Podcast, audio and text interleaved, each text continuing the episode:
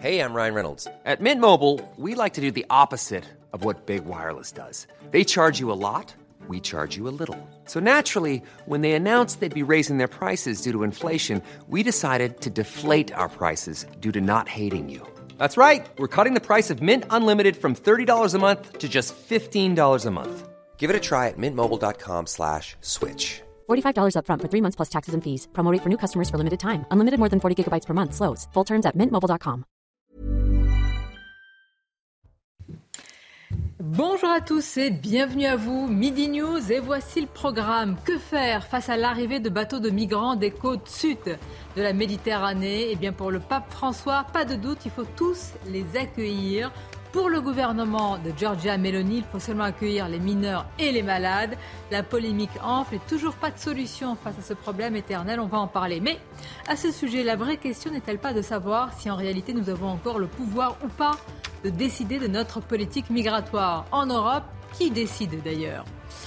La problématique des mineurs isolés, on va en parler à l'épreuve de la réalité. Nous vous montrerons un exemple précis illustrant l'impuissance de l'État à ce sujet.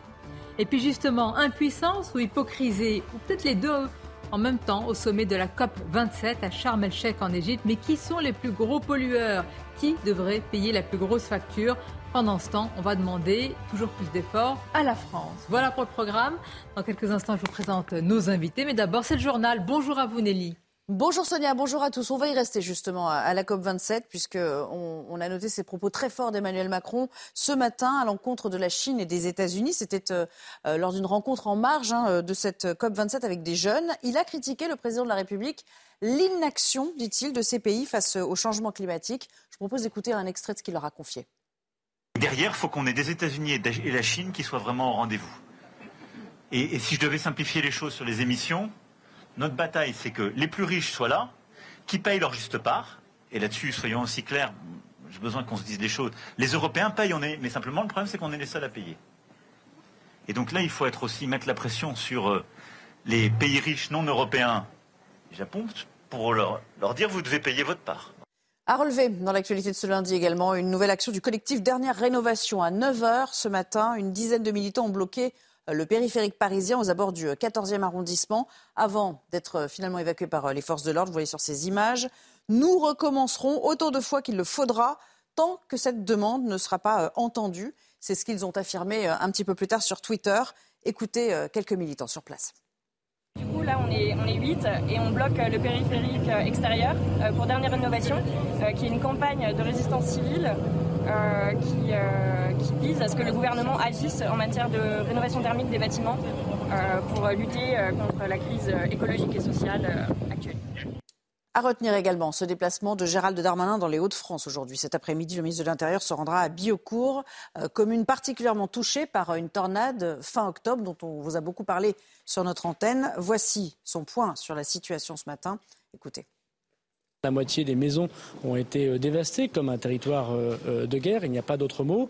J'ai demandé à monsieur le préfet du Pas-de-Calais de mobiliser tous les moyens publics et privés, publics avec l'argent que l'État et notamment le ministère de l'Intérieur déboursent pour loger les personnes, pour réparer la voirie publique, pour remettre les réseaux en fonctionnement, l'eau, l'électricité bien évidemment. Et je réunirai cet après-midi les assureurs pour que chacune des personnes qui a été touchée puisse être couverte par son assurance bien évidemment. Une grande partie des personnes ou des exploitations agricoles ont été totalement dévastées. Et donc mon travail, c'est de revenir en effet 15 jours après à Buicou, rencontrer les habitants et tenir cette réunion pour bien vérifier que tout fonctionne le mieux possible, si j'ose dire, pour que dans quelques semaines, quelques mois, ce soit un très mauvais souvenir. Et puisqu'on parle d'intempéries, on va vous montrer des images assez impressionnantes en provenance de Guadeloupe avec des inondations causées par des pluies diluviennes sur plusieurs communes de l'île ces dernières heures.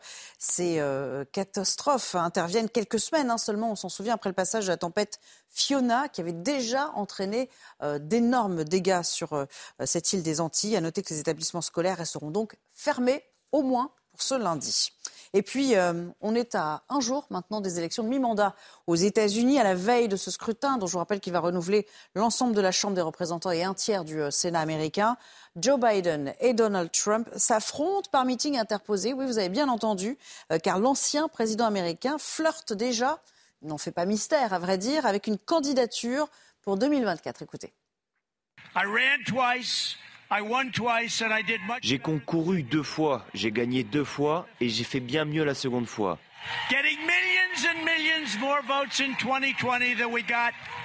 J'ai obtenu des millions de voix supplémentaires, plus que n'importe quel président en exercice dans l'histoire de notre pays.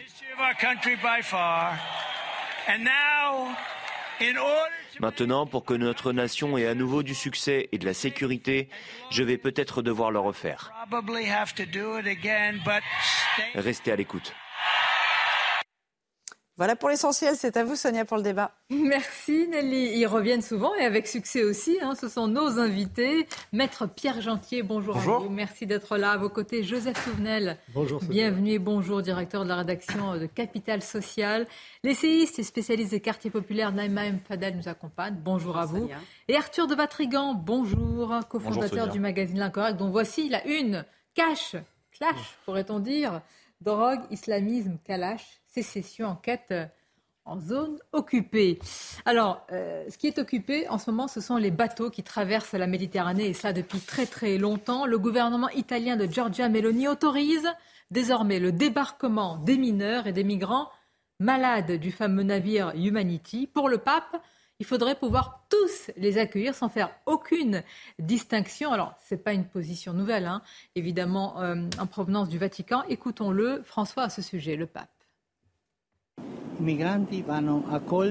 Les migrants doivent être accueillis, accompagnés, défendus et intégrés. Si vous ne remplissez pas ces quatre étapes, vous ne faites pas votre travail vis-à-vis des migrants. Tous les pays de l'Union européenne doivent se mettre d'accord sur le nombre de migrants qu'ils peuvent accueillir.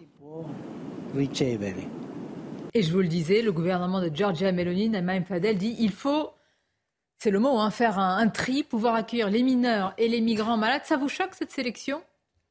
Écoutez, euh, le, problème, c'est que hum, c'est un drame humain et ça nous touche évidemment. Euh, mais euh, vous savez très bien que ça profite à certains trafiquants d'êtres humains, en fait, hein, certains passeurs. Ces gens-là payent parfois des sommes très très importantes pour pouvoir, pour pouvoir atterrir sur les côtes occidentales. Euh, donc le problème, c'est que ça va être sans fin et le fait de les accueillir, ça ne peut que profiter à ces trafiquants, comme je vous disais. Le fait qu'elle fasse un tri, moi je pense qu'humainement c'est important. Elle, accueille les enfants, euh, les femmes, les enfants mineurs. Mais le problème, il est beaucoup plus global. Et ce qui enfin vraiment, ce qui me gêne, c'est qu'encore une fois, à qui profite le crime? Ça profite encore une fois à ceux qui, qui font, qui font euh, leur, leur euh, business sur euh, la, détresse de ces gens-là. Et on n'en peut plus. Et vous savez, le problème aujourd'hui, souvent on l'aborde, c'est que est-ce qu'on est encore en capacité d'accueillir tout bah Ça, nous allons en parler. Mais attendez, Première partie de votre argumentaire, ça m'intéresse parce que vous dites finalement c'est un appel d'air. D'ailleurs, depuis ce bateau, trois autres bateaux qui transportent au total 900 migrants ont demandé de pouvoir accoster. Pierre Gentil, il y a le Rise Above de l'ONG Mission Lifetime sous pavillon allemand, l'Océan Viking de SOS Méditerranée et le Géo Barents de Médecins sans frontières enregistré en eau euh, norvégienne. Bon. Hmm. Ça, ne sera pas évidemment, et on le sait, le seul bateau. Il y en aura d'autres à chaque fois. Est-ce qu'il y a l'esquisse d'une solution pour ces bateaux et surtout ces êtres humains Alors, il faut être très prudent, c'est-à-dire que de toute manière, je pense qu'on est obligé de, faire une distinction. C'est-à-dire que euh, je pense que personne sur l'échiquier politique, personne en France, personne en Europe ne dit il faut laisser ces bateaux là où ils sont en mer euh, et euh, courir le risque que ces gens meurent noyés. Il faut évidemment les secourir. D'accord? Ça, c'est une chose. Mais je pense que ce secours, il ne doit pas être fait par les associations, parce que ces associations sont très politisées, et il suffit de regarder l'évolution des secours par ces associations depuis dix ans. Elles vont de plus en plus près des côtes, en l'occurrence ici, des côtes libyennes. Donc on se pose aussi la question euh, du lien implicite entre les passeurs de migrants. La complicité. Et la complicité, oui, c'est ce que je disais. Et ces associations euh, qui, qui, qui, joue, qui joue un rôle là-dessus. Alors qui doit secourir Qui joue un rôle. Alors c'est le rôle de la police. C'est le rôle de la police des frontières, d'accord? C'est le rôle de Frontex. Mhm. Ce n'est pas le rôle. Vous savez, c'est intéressant parce que moi je me souviens. Rappelons-le, a débordé complètement en manque de moyens et de tout. Absolument. Bah oui, bien sûr. Mais vous voyez, c'est intéressant parce que moi je, je, note encore une fois un deux mesures. C'est-à-dire qu'en fait, ces associations font un travail qui normalement est le travail de la police Je note que quand Génération Identitaire faisait un travail de police aux Alpes, ça a servi de prétexte pour leur dissolution. Là, ici, ces gens-là se substituent à l'autorité publique. On ne leur dit rien. Mieux encore, nous sommes, au niveau médiatique et politique, relativement complaisants. Donc il faut intervenir sur ces associations, il faut les dissoudre, il faut les interdire. Qu'il y ait euh, de l'idéologie pour ces associations, mm. d'accord, mais là, c'est personne euh, en danger. Hein. Alors, attendez, ça serait non-assistance à personne en danger si elle n'y mais là, mais c'est le rôle de l'État. Mais, mais, attendez, mais justement, pas son rôle. mais alors justement, bah, c'est un sujet politique. Donc l'État doit intervenir, il doit sauver, et il ne doit pas, contrairement à ce que dit le pape, il ne doit pas accompagner, il doit raccompagner ces gens-là. Il doit les raccompagner dans leur pays. Parce que, mais parce que nous ne sommes pas, un hôtel. pourquoi ils ne reviennent Pourquoi justement Alors d'abord, il faut savoir qu'ayant traversé quand même la Méditerranée, ils arrivent dans un état qui est particulièrement préoccupant. Évidemment, ils sont transis de froid, ils sont affamés pour la plupart. C'est extrêmement compliqué. Mmh. Et donc, le retour n'est pas aussi une sinécure, mais vous dites qu'il faudrait quand même qu'ils reviennent vers les ports euh, tunisiens et, autres. Vous aussi, euh, je vais réagir sur euh, le pape François. Là, c'est pas dans le domaine de la foi qu'il s'exprime, c'est dans le domaine du chef de l'État. Alors, il y a quelque temps, j'étais j'étais à Rome, non pas à Saint-Pierre de Rome, mais dans l'État du Vatican. Pour rentrer dans l'État du Vatican, il a fallu que je franchisse trois barrages où on a contrôlé mon identité. Donc j'aimerais bien que l'exemple vienne d'en haut. Et devant le Vatican, dans la place à côté, vous avez des gens qui dorment dans la rue. Il faut être un peu cohérent. Voilà, c'était il y a euh, un mois et demi. Trois barrages, trois barrages, et, je trouve ça tout à fait normal. Euh, parce que le Vatican, vous c'est magnifique. Hein. Je sais pas si vous êtes allé dans les jardins du Vatican. Euh, oui. Mais oui, non, mais c'est même pas la sécurité du pape là. Hein. La sécurité du pape, c'était après. J'imagine. C'était encore autre chose. Et, donc, pourquoi le Vatican n'ouvre pas grand ses murs, ses portes Pour des raisons qui sont. Il y a un peu d'ironie de votre part, mais, je l'entends. C'est du tout. C'est pas ironique du tout. C'est-à-dire que face à un problème concret, le Vatican l'État du Vatican se protège. Alors moi j'entends ce que vous dites sur le pape. Après il y a le problème humanitaire. Évidemment, on ne va pas laisser des gens mourir en mer. Oui, mais est-ce que c'est le euh, droit Attendez, est-ce qu'on manque d'humanité quand on dit qu'il faut les raccompagner et les ramener Par contre, c'est ce secourir, secourir immédiatement. Qu'est-ce que vous voulez qu'on fasse? On va pas les euh, laisser. les malades, les blessés, etc. Évidemment, c'est un devoir humanitaire. S'occuper euh, des mineurs, oui, encore faut-il qu'on nous assure et qu'on nous permette de vérifier qu'ils soient bien mineurs. Un mineur de 25 ans, pour moi, c'est pas un mineur. Et aujourd'hui, on refuse en France de faire des choses qui nous donneraient l'âge exact.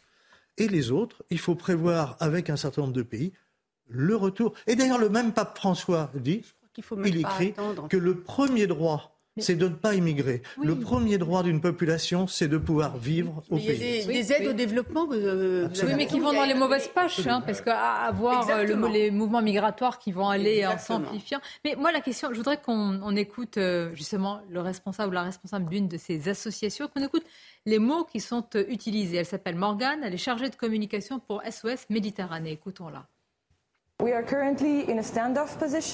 Nous sommes actuellement dans une position de bras de fer dans les eaux internationales de la Sicile avec 234 femmes, hommes et enfants à bord. Parmi eux, le plus jeune survivant a 3 ans et nous avons plus de 40 mineurs non accompagnés qui voyagent seuls. Quand c'est dit comme ça, je veux dire, qui pourrait dire c'est pas possible? Je veux dire, un enfant de 3 ans et des mineurs, des vrais mineurs, vous pouvez pas leur dire c'est pas possible. attendez, excusez-moi Sonia, ils disent 200, pardon, hein, très vite, ils disent 234 personnes à bord, dont, non mais regardez la manipulation, dont des femmes et des enfants. Combien de femmes? Ils nous disent pas. Combien d'enfants? Ils nous disent 40. Donc déjà 40 sur 234 mineurs isolés ils ont leur carte d'identité, ces gens-là. Comment est-ce qu'on fait? Bien souvent, les mineurs isolés ne sont pas des mineurs isolés. Donc on essaie de nous faire pleurer en nous disant c'est des femmes et des enfants. Vous savez, moi j'ai rencontré, parce que je suis allé en Syrie, et j'ai vu un moment ce qui étaient des vrais réfugiés, des vrais réfugiés syriens, des femmes et des enfants. Beaucoup de gens qui arrivent ici, c'était l'Allemagne qui avait comptabilisé ça notamment, sont à 95% des hommes majeurs. D'accord? Donc là, on essaie encore, nous, Européens, de nous culpabiliser en disant vous allez laisser noyer, et on ne veut pas laisser noyer des femmes et des enfants dans la Méditerranée, alors qu'en réalité, ce n'est pas de cela pour l'essentiel. Mais quand ils arrivent à quelques kilomètres kilomètres des, côtes européennes. Qu'est-ce qu'on dit? Bah, Qu'est-ce qu'on fait? C'est bien le problème et c'est pour ça que la question, euh, c'est pour ça que ces associations-là, une partie de la gauche et même le pape aussi, euh, met le doigt sur le sujet, euh, qui est gênant. parce que le sujet, c'est l'articulation entre la personne et le bien commun, tout simplement.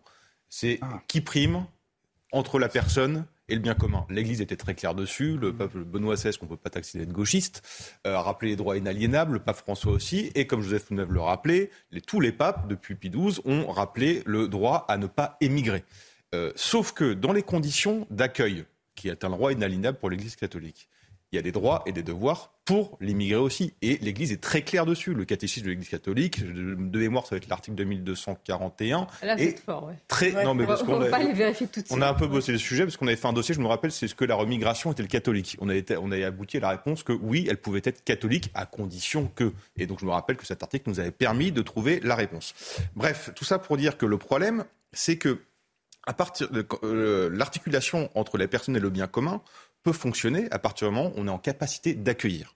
Et à partir du moment où on est en capacité d'assimiler. C'est sûr que vous allez dire ça. Non, parce que le problème. Et maintenant que vous savez. Bah, non, le problème, c'est qu'il faut répondre à... est en panne, qu'est-ce qu'on fait Pourquoi elle est en panne, l'assimilation Très bien. Une question de nombre. Donc on est obligé de se poser la question du nombre.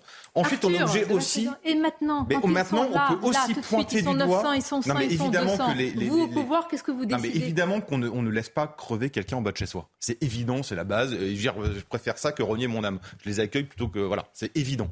Euh, ça, c'est évident. Ensuite, il y a une question qui se pose, c'est qu'est-ce qu'on fait sur place? Il faut revenir sur l'aide au développement public, parce que l'aide au développement public, en fait, finalement, encourage l'immigration. C'est un peu le problème aussi.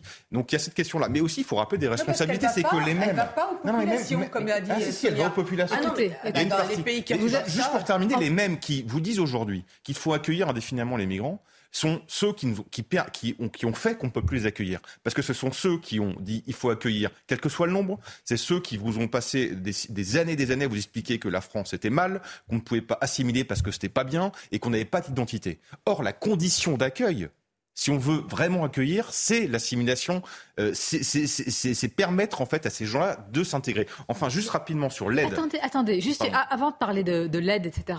On voit la carte et on voit un petit peu les pays vers, à partir desquels ils, sont, ils partent très souvent. Ce sont les côtes libyennes, tunisiennes, euh, algériennes, un peu moins beaucoup euh, tunisiennes et, libyennes. Mais vous dites, oui, il faudrait, mais entre la migration climatique, la migration économique, les réfugiés politiques, l'inflation. Non mais dans tous ces pays-là, comment vous allez faire quand les, bateaux Mais je sais bien, vont se quoi, multiplier. Les migrants, c'est qui les migrants? Mais, On leur fourre tout dedans. Mais quand ils vont arriver, vous n'allez pas leur dire vous, vous êtes quoi, vous, vous êtes quoi? Bah, Ils vont arriver, qu'est-ce que vous bah, faites? si. Justement, on a des droits d'asile sur lesquels il ne faut pas toucher. Donc évidemment, mais après, des, migrants économiques, des migrants climatiques, ça veut dire quoi? Ça, ça, ça, ça, rentre dans quelle case? Pour quelle raison? On ne peut pas accueillir tout le monde, tout le monde le sait. Mais quand ils vont arriver par vague et par vague, c'est ça le, défi des prochaines années. Peut-être qu'on peut tarir euh, le, flux, peut-être en prenant aussi des décisions euh, avec courage, notamment un pays tierce. Par exemple, l'Australie, il, y a une île, alors je ne sais mm, plus mm. laquelle, où euh, ils sont obligés d'aller sur cette île. Donc ça veut dire qu'à un moment, les gens vont savoir qu'ils ne pourront pas arriver euh,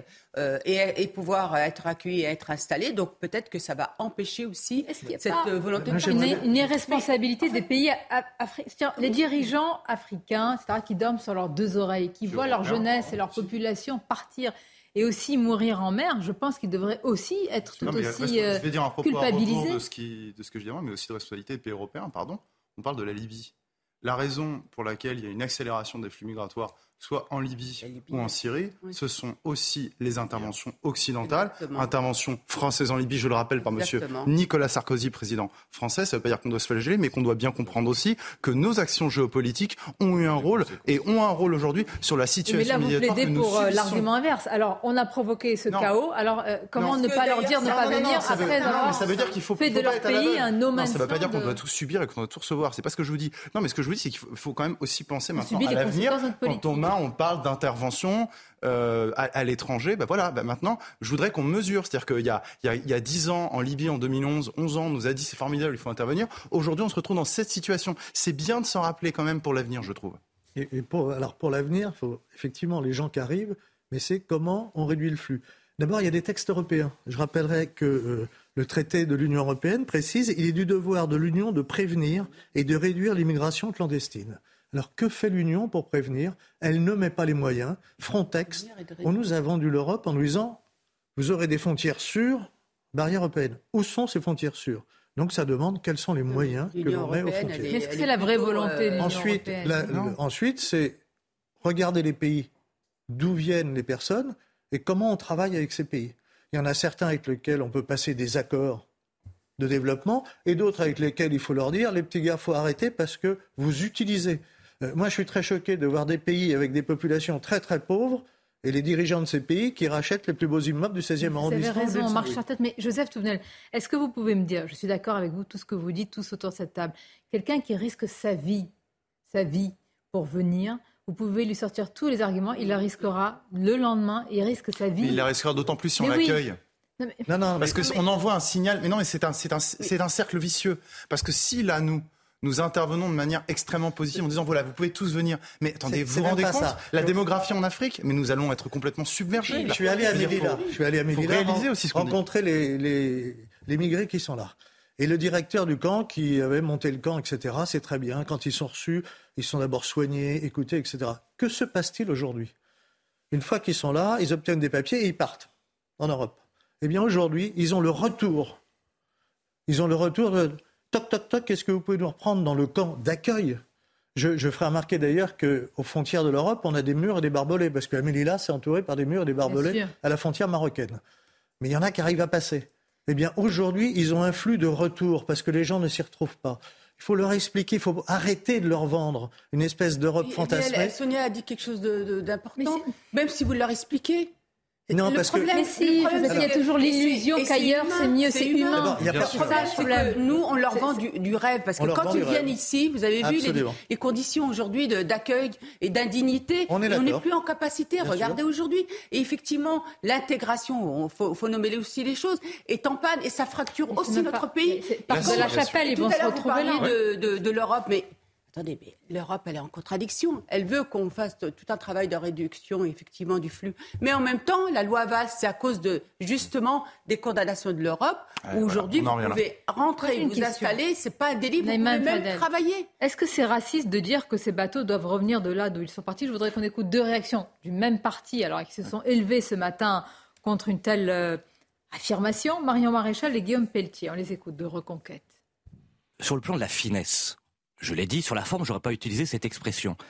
Sur le fond, je soutiens fortement ce député, car c'est un droit fondamental dans notre pays pour tous nos concitoyens que de pouvoir s'opposer à la politique d'immigration. Venant de l'extrême gauche et du gouvernement, j'y vois une grande manœuvre de manipulation et de diversion qui consiste en fait à intimider tous ceux qui veulent euh, poser un certain nombre de questions sur la politique d'immigration. Euh, moi, je vais vous dire, je n'aurais même pas concédé d'ailleurs comme Marine Le Pen une maladresse parce que je ne vois pas ce qu'il y a de maladroit et encore moins évidemment de raciste à dire que des clandestins africains ont vocation à retourner en Afrique. Si on raisonne comme cela, eh bien, euh, immédiatement, on s'interdit évidemment toute réflexion et toute euh, toute, euh, j'ai envie de dire, exigence vis-à-vis de la politique d'immigration.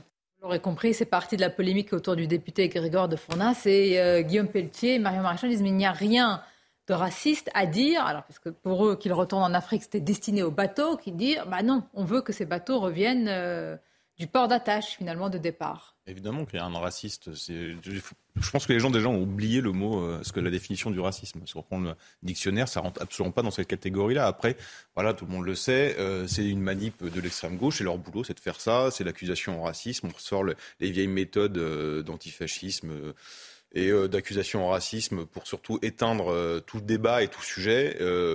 donc la gauche face à ça, c'est pas étonnant. Le plus dramatique, c'est que le ministre de l'Intérieur plonge dessus, que Éric Ciotti plonge euh, s'embouer euh, sur ce sujet-là, une grande partie de la droite aussi.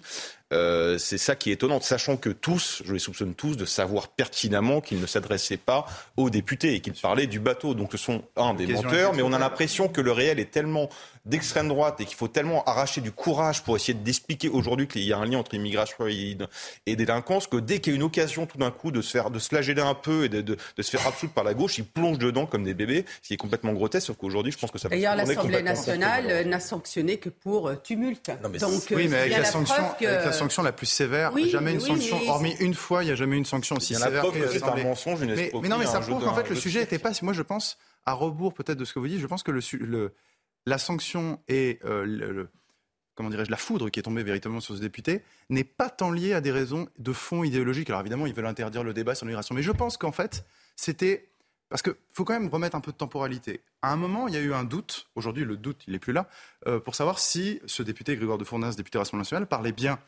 du député PS euh, ou alors du bateau de migrants et des migrants. Et il y a eu quelques heures de doute jusqu'à la publication des minutes, c'est-à-dire des procès-verbaux à l'Assemblée nationale. Le non, non, non, non, Mais alors justement, euh, justement, non, mais pendant quelques heures, non, mais on a maintenu le doute. Et il y a eu ce doute-là. Et en fait, je pense que l'offensive médiatique est beaucoup plus euh, non pas lié à des raisons idéologiques, mais à des raisons bassement politiques, en particulier de tomber sur le Rassemblement national, parce que on dit, et tout le monde le dit, c'est bah, C'est la rediabolisation. Depuis juin, c'est-à-dire, voilà. Depuis juin, en fait, ils arrivent à l'Assemblée, ils se sont plutôt bien comportés. Eh bien, l'occasion est trop belle. Il faut absolument taper comme des sourds, qui voilà, être malhonnête intellectuellement. Euh, pour, euh, pour leur porter le coup et leur porter les stockades. C'était ça le fond du sujet. Et pour le débat de fond. Alors finalement, vous voyez combien c'est difficile un, tel sujet avec de telles vagues migratoires. Mais la vraie question n'est-elle pas de savoir, vous allez me dire juste après la pause, si on a encore notre souveraineté sur ce sujet. Est-ce qu'on peut vraiment encore librement, c'est pas complotiste que de poser la question, parce qu'on fait partie de l'Union européenne, est-ce qu'on peut encore, nous, en France, librement décider de notre politique migratoire Qui tire les ficelles Qui est vraiment en commande pour répondre à ces questions, une courte pause et on se retrouve. Merci d'être avec nous. Nous parlons depuis le début de cette émission des bateaux de migrants qui arrivent sur les, euh, au large, en tous les cas, des côtes européennes. Quelle solution? Et si la question était de savoir si vraiment on a encore euh, eh bien, la capacité de décider de notre politique migratoire, si on a encore la souveraineté sur ce sujet, on va poser la question. Mais tout d'abord, le rappel des titres avec vous, Sandra Tsiombo. À la une de l'actualité, Hassan Iqiyoussen est sorti de la prison belge dans laquelle il était incarcéré depuis fin septembre. L'imam a été placé sous surveillance électronique et devrait résider chez une connaissance. Il repassera devant la justice belge jeudi pour décider en appel de son extradition vers la France.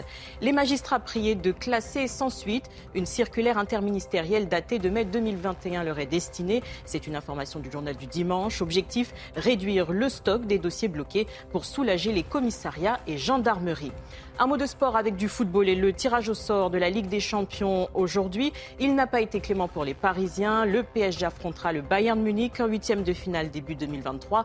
Autre choc attendu, Liverpool-Real Madrid, un remake de la dernière finale. Merci beaucoup Sandra. Nous parlions de ces bateaux qui arrivent au, large des... Des côtes européennes. Écoutons encore une fois un autre membre d'une association, là c'est la Croix-Rouge, la Croix-Rouge italienne qui est extrêmement active, notamment avec ce navire Humanity. Écoutons eh bien, la manière avec laquelle ces associations poussent évidemment pour l'accueil de ces migrants. Notre travail est toujours le même, à savoir être proche de ces personnes et de leurs besoins. Nous leur donnons immédiatement du thé chaud car les températures sont basses nous vérifions qu'ils ne sont pas pieds nus et s'ils le sont, nous leur donnons des chaussures. Nous leur donnons des couvertures pour se couvrir. Nous leur donnons un sandwich et une bouteille d'eau. Ensuite, nous les accompagnons jusqu'au bus et nous sommes également près d'eux dans le centre d'accueil pour les aider dans ce moment délicat. là, il y a évidemment euh, une logique. Hein à l'instant T, c'est secourir, c'est soigner, c'est réchauffer, c'est donner à manger, etc. Et la question plus large que je vous pose, c'est est-ce qu'on a encore finalement notre souveraineté sur ce sujet-là, Joseph Touvenel? Qui décide de notre politique migratoire? Est-ce que c'est nous, comme le dit Gérald Darmanin, qui propose un projet, ou est-ce que tout est déjà un petit peu euh, décidé à l'avance? On a laissé, volontairement, nos gouvernements ont laissé les compétences au niveau de l'Europe. C'est, il relève de la compétence de l'Union de définir les conditions d'entrée et de séjour des ressortissants, des ressortissants de pays tiers. Articles 79 et 80 du traité sur le fonctionnement de l'UE. Cela dit, un traité, c'est pas indéfini, euh, ça peut se dénoncer, ça peut se transformer. Encore faut-il avoir le courage politique de le faire. C'est-à-dire, euh, en France, pour notre droit, un référendum pour savoir s'il faut sortir ou pas de ce traité ou d'un certain nombre d'articles, on aurait la réponse. Il y a une autre voie indiquée par des juristes qui est de dire mais on peut très bien euh, mettre un texte dans la Constitution qui préciserait que euh, les nouvelles lois votées ne s'appliquent pas pour les traités antérieurs. Si c'était un article dans la Constitution, on pourrait s'appuyer en disant tel texte de loi, il est voté aujourd'hui, sur les traités antérieurs, il ne, il ne s'applique pas. Ça éviterait la L'une des questions sur laquelle il n'y a pas de référendum, et il n'y en aura pas en tous les cas à court terme, c'est l'immigration. Or, c'est l'une des questions qui intéresse, préoccupe, euh, dites-le comme vous voulez, le plus les Français. C'est quand même assez incroyable qu'une question aussi prégnante, eh bien, les Français à part, évidemment, l'absence de démocratie. À part les élections. Ah oui, mais il y a les élections après. Euh, vous pouvez décider de quel parti vous mettez au pouvoir. Parce qu'ils ont peur, certainement, aussi de, du vote des Français. Ça veut dire que on préfère ne pas poser la question euh, aux Français parce qu'on préjuge peut-être de la, de la réponse. Parce que quand vous voyez les sondages, à mon avis, euh, voilà, c'est pas une démarche en tout cas démocratique. En tout cas, sur cette question qui est une question importante telle que l'immigration, enfin, en tout cas un projet euh, un nouveau projet autour de l'immigration, il serait important vraiment qu'il y ait un référendum sur, euh, autour de questions qui peuvent intéresser les Français, parce qu'aujourd'hui, elles touchent les Français dans tout leur quotidien. Et elles touchent aussi l'appartenance commune. Vous savez, j'interviens beaucoup sur cette question, et on voit aujourd'hui combien notre pays est fracturé sur ces questions-là, et qu'il y a, et que l'ensemble des Français, la majorité, quelles que soient d'ailleurs leurs origines, sont pour qu'aujourd'hui on se penche sur cette question de l'immigration. Hier, le ministre de l'Intérieur affirmait que les classes euh, populaires, dit-il, en, partie euh, en provenance de l'immigration, affirmaient souvent qu'il y avait un besoin de réguler l'immigration, ce qui ne veut pas dire une immigration zéro, parce que le slogan est quand même assez euh, non mais, illusoire. Le, ah bah, le problème, si vous voulez, c'est que immigration zéro, il n'y a jamais eu, mais dans toute notre histoire d'immigration zéro. Et l'immigration zéro est impossible, mais dire l'immigration zéro, c'est déjà, si vous voulez, quand, quand ta politique arrive aux responsabilités et nous dit il faut réduire l'immigration, il faut faire quelque chose, c'est une obligation de moyens. Et, moi, le vrai problème, si vous voulez, c'est que je trouve que c'est plus intéressant de dire voilà, on met des obligations de résultats. Si on dit voilà, pas plus de 10 000, pas plus de 20 000, pas plus de 30 000. On parlait de chiffres, il faut être clair sur les chiffres. Chaque année, il y a sur le plan légal, uniquement sur le plan des entrées légales, entre 300 000 et 400 000 entrées légales par an. C'est vraiment, c'est proprement, c'est gigantesque.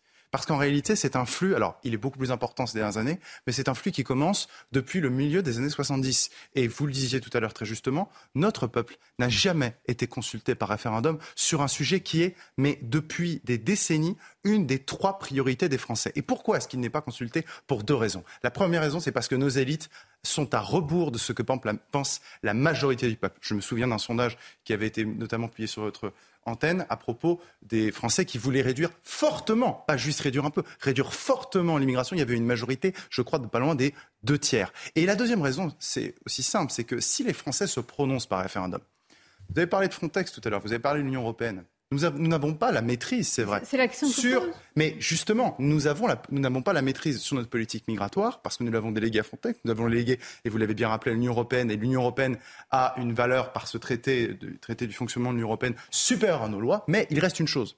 Je suis de l'Union européenne. En, en droit, notre hiérarchie des normes, le référendum reste au-dessus. Si demain on consulte les Français et on dit voilà, sur la politique migratoire, est-ce que vous voulez vous aurez une position de principe, mais très concrètement, vous ne pourrez pas agir. Pourquoi Mais parce que vous êtes liés. Comment ça non. Ah non, non, non, non, sur le plan juridique, pas du tout. Un référendum, non, absolument sur le Plan juridique, sur, le, plan, juridique, un référendum à valeur constitutionnelle. sur le plan pratique et concret, quand un bateau arrive comme cela, vous pensez qu'ils ne vont pas se répartir, les migrants De quoi Quand ils arrivent sur le sol européen, les ah, mais migrants. Attendez, la, différence, c'est que nous, on fait un référendum pour retrouver une police bah, au niveau des frontières. D'accord ouais, Je vais vous dire une chose. Si la Libye, si la Tunisie, si l'Algérie, même si c'est plus compliqué, je suis d'accord avec l'Algérie, ne peuvent pas contrôler leurs frontières, parce que, je veux dire, il faut quand même penser que les, les bateaux sont réceptionnés par ces associations pro-migrants mais à quelques dizaines de plus proches des côtes à chaque fois libyennes euh, et euh, tunisiennes et algériennes que de nos propres Donc il y a une action, euh, j'allais dire consciente et délibérée de ces associations, de les ramener, même si parfois le chemin est plus long, de les ramener sur les côtes européennes. Il y a, du militantisme derrière ça. Et elles sont subventionnées, ne l'oubliez pas. Il y a une autre chose, autre chose également, c'est vous parlez de souveraineté. Vous l'aviez rappelé, il y a l'Europe évidemment qui impose des choses, à tel point que, rappelez-vous, l'interdiction du délai de séjour euh, qui a été supprimée par François Hollande, qui était juste en fait une application d'une directive européenne. On ne peut pas aller de la circulaire Valls qui régularise tous les cinq ans. Donc, c'est-à-dire, si on pouvait faire un choix politique, déjà, on pourrait revenir sur certaines choses. Ensuite, rappelez-vous ce qu'a dit, euh, je crois d'ailleurs, c'était dans votre émission, Gérald Darmanin, sur le choix de, création d'un titre de euh, séjour pour des métiers en tension. Bah, je me rappelle d'une tribune dans le JDD en juin dernier de dix grands patrons qui soutenaient l'immigration. Hmm. Les dix grands patrons, c'est le PDG d'accord, donc l'hôtellerie, le PDG ADECO, euh, intérim, Sodexo, euh, donc tout ce qui est euh, alimentaire, restauration. Ils appellent pourquoi ils veulent soutenir l'immigration? Parce qu'ils ont des problèmes de recrutement. Eux, c'est des grands patrons. Des besoins ils ont l'influence. Oui, mais, ça veut dire qu'au lieu de régler un problème structurel, on sait ce qu'ils font. Ils disent non, on préfère l'immigration parce qu'on va, on va continuer à payer les gens moins bien. Et qu'est-ce que fait Gérald Darmanin? Il va dans le sens des grands patrons. Et vous connaissez entre un grand patron et un petit Français, qui va avoir de l'influence Le grand patron. allez, plus loin. allez plus loin. Attendez, allez plus loin. Ça veut dire aussi que l'extrême gauche. Attendez, excusez-moi, Naïma, c'est fondamental ce que vous dites. C'est-à-dire qu'en réalité, on sait très bien, et on l'a vu dans les années 70 avec les grands patrons qui ont beaucoup insisté, qui ont beaucoup fait pression, notamment vis-à-vis de Giscard d'Estaing, pour qu'il favorise avec cette loi sur le groupe familial l'immigration en France. Eh bien là, normalement, c'est là où on voit la contradiction fondamentale entre une partie de la gauche toute la gauche, en fait, la gauche et l'extrême gauche, qui est pro-migrant, qui est pro, qui est pour accepter ce flux migratoire toujours plus important, et les élites économiques capitalistes et les élites libérales. Elles sont main dans la main sur le plan de l'immigration parce que les grands capitalistes, comme vous l'avez rappelé, sont très heureux d'avoir de la main-d'œuvre à bas économique. Voilà, c'est ça. En France, c'est un pragmatisme économique. Vous hein. avez l'alliance des remplaceurs et des remplacés. ça s'appelle l'agence bourgeoise. Mais juste dernière chose, Manuel, pardon.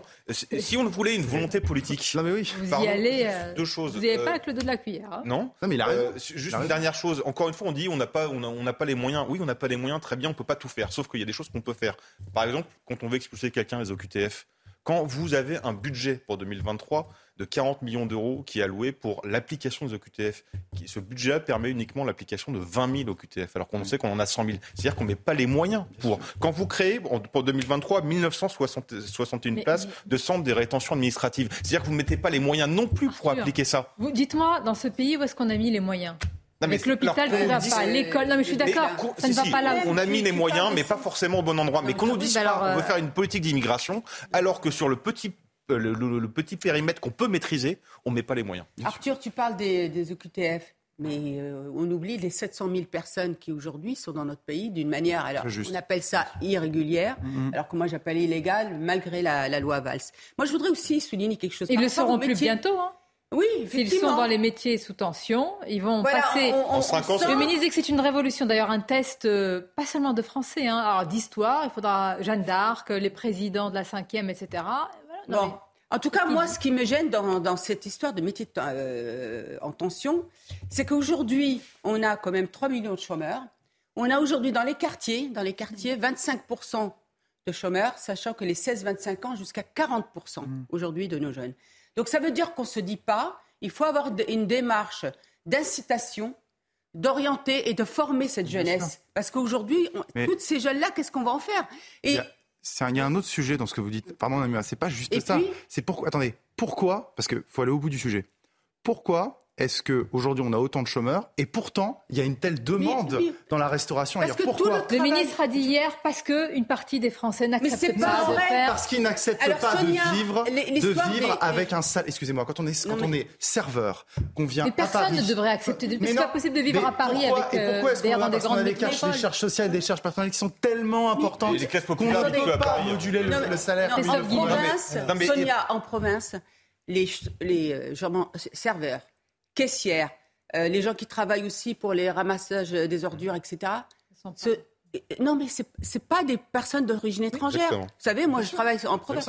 Mais pour, à Paris, beaucoup plus, effectivement. Mais vous savez, le problème de Paris, vous savez qu'aujourd'hui, tout migrant illégalement, irrégulier en France a le droit au logement. C'est-à-dire qu'on loge, on héberge sans condition. Ce qui fait qu'il faut une concurrence même déloyale aux personnes qui attendent d'avoir un logement pour pouvoir se rapprocher de leur travail. C'est ça la réalité aujourd'hui. Et moi, je peux vous dire, j'ai enfin, des réseaux au niveau du SAMU, je peux vous dire que la problématique, c'est que ces personnes-là, des travailleurs qui n'arrivent pas à se loger sur Paris, n'auront jamais de logement. Bien sûr, parce que le la pression des, aussi, des personnes des, sans-papiers est tellement importante que c'est impossible qu'ils puissent être prioritaires. Bien sûr. Et là, les, métiers, les métiers en tension, là Est-ce qu'il y a des métiers qui ne sont pas en tension en France? Bah, D'abord, les, métiers, les, savoir. les métiers les plus en tension, ce sont des métiers qui demandent beaucoup de formation et beaucoup de savoir-faire. Ça, c'est la majorité des métiers en tension. Alors, ça veut dire quoi? Ça veut dire qu'on prend les élites d'un certain nombre de pays en développement pour les empêcher de se développer? Ah non, non, mais c'est des petits. Non, non, non. mais bien sûr, dire ça. Les métiers, il y a la majorité des métiers ce sont des métiers qui sont liés à un savoir-faire. Par exemple, pour le nucléaire, pourquoi ça repart pas aussi vite Je sais pas parce si que cette catégorie-là. parce qu'on n'a pas formé. Mais c'est ce que j'ai. Absolument. Vous savez, euh, mais donc, si, mais donc, mais vous, vous, connaissez bien. Vous savez qu'aujourd'hui, j'ai travaillé sur euh, en lien avec des missions locales. Oui faut qu'on change de paradigme, faut qu'on change de démarche, de mode opératoire. Mais il n'a pas changé. non, mais les jeunes, moi je vais vous dire, j'avais juste ça. J'avais mis en place à un moment, quand j'étais sur Mantes-la-Jolie, vous savez, le parcours du jeune pour obliger à ce qu'il y ait un parcours qu'on appelle positif.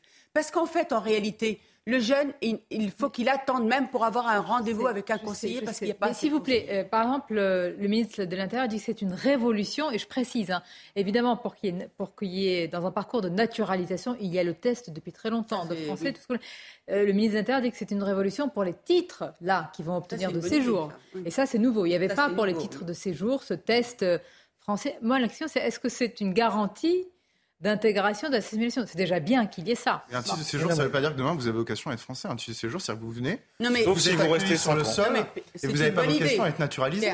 C'est un minimum. Non, mais ça, ça dépend. Si vous restez, si vous. Non, mais ce n'est pas automatique. Bah, je, attendez, automatique, 5 ans, circulaire Valls.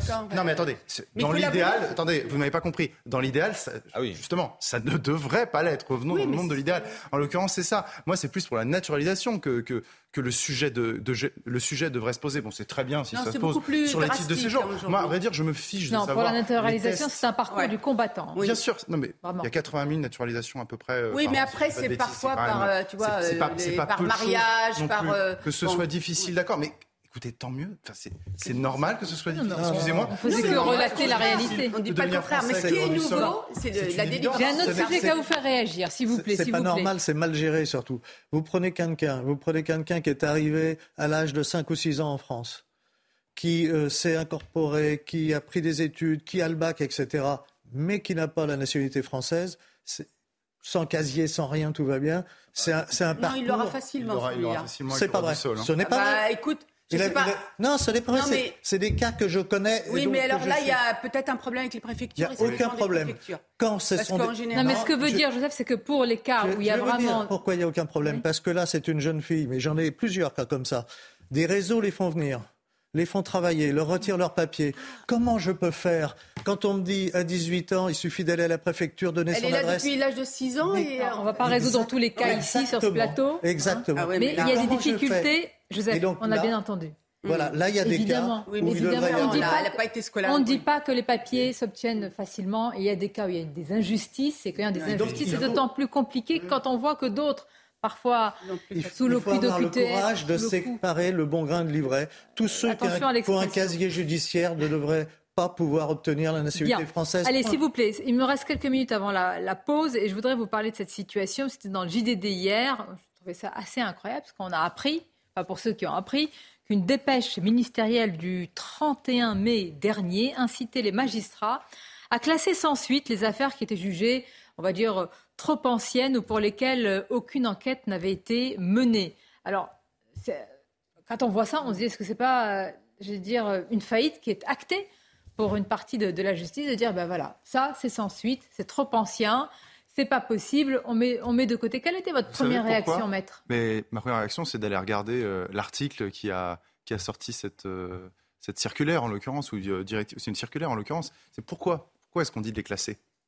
Où il n'y a pas de moyens, où il n'y a pas de chance d'aller au bout. parce qu'elles n'ont pas été traitées par les services de police et les services de gendarmerie. Ah, parce qu'il n'y a pas eu l'enquête. Moi, c'est ce que, c'est ce que j'ai lu tout, à l'heure. Donc ça veut dire quoi? Ça veut dire que, un, il y a un manque de moyens, mais voyons aussi les choses à l'endroit. C'est qu'il y a une avalanche pas nouveau, de, demandes, une avalanche de délits, euh, de, crimes qui ne sont, pour lesquels les services de police sont complètement débordés. Donc voilà, si vous voulez, et d'ailleurs, ça met en perspective justement avec euh, un discours qu'on entend à gauche qui est de dire euh, oui, euh, les violences aux personnes, vous savez, certains chiffres, faut les relativiser, c'est pas si important. En réalité, c'est beaucoup plus important parce qu'on sait très bien, et là on le voit typiquement avec, cette, avec ce cas, que si vous, vous, avez tous, je, suis sûr vous avez tous vécu l'expérience. Vous êtes sûr, pardonnez-moi, que ce sont des affaires sur lesquelles soit on n'a pas, on n'a pas mis les moyens, il n'y a pas de moyens, ou alors on est on ne trouve pas la solution. C'est-à-dire, elles sont classées sans suite parce que. Non, attendez, c'est ce que j'allais vous dire, Sonia. C'est ce que je vais vous dire. On a tous, enfin, je pense, vécu cette expérience-là, où on a tous quelqu'un qui a vécu cette expérience de quelqu'un qui va au commissariat, qui a, euh, qui a fait l'objet d'un vol, ou même parfois pire, d'accord? Et vous avez, vraiment, mais c'est tout le monde connaît ça, je pense que les gens qui nous regardent le savent, le policier vous dit, bah écoutez, je vais prendre votre plainte, mais franchement, je vous le dis, ça sert à rien, allez plutôt, concentrez plutôt votre énergie sur l'assurance, euh, ici, on ne va pas traiter ce problème avant tant de temps, tant de temps, etc. Donc on dit déjà, déjà, pour vous dire, on classe, mais en fait, déjà en amont, on dissuade les gens de porter plainte parce qu'on est débordé. parce qu'on est débordé de vous. Regardez justement le sujet autour de cette note ministérielle qui, alors, qui intime, qui conseille, qui ordonne, je ne sais pas quel mot il faut utiliser, aux magistrats de classer sans suite.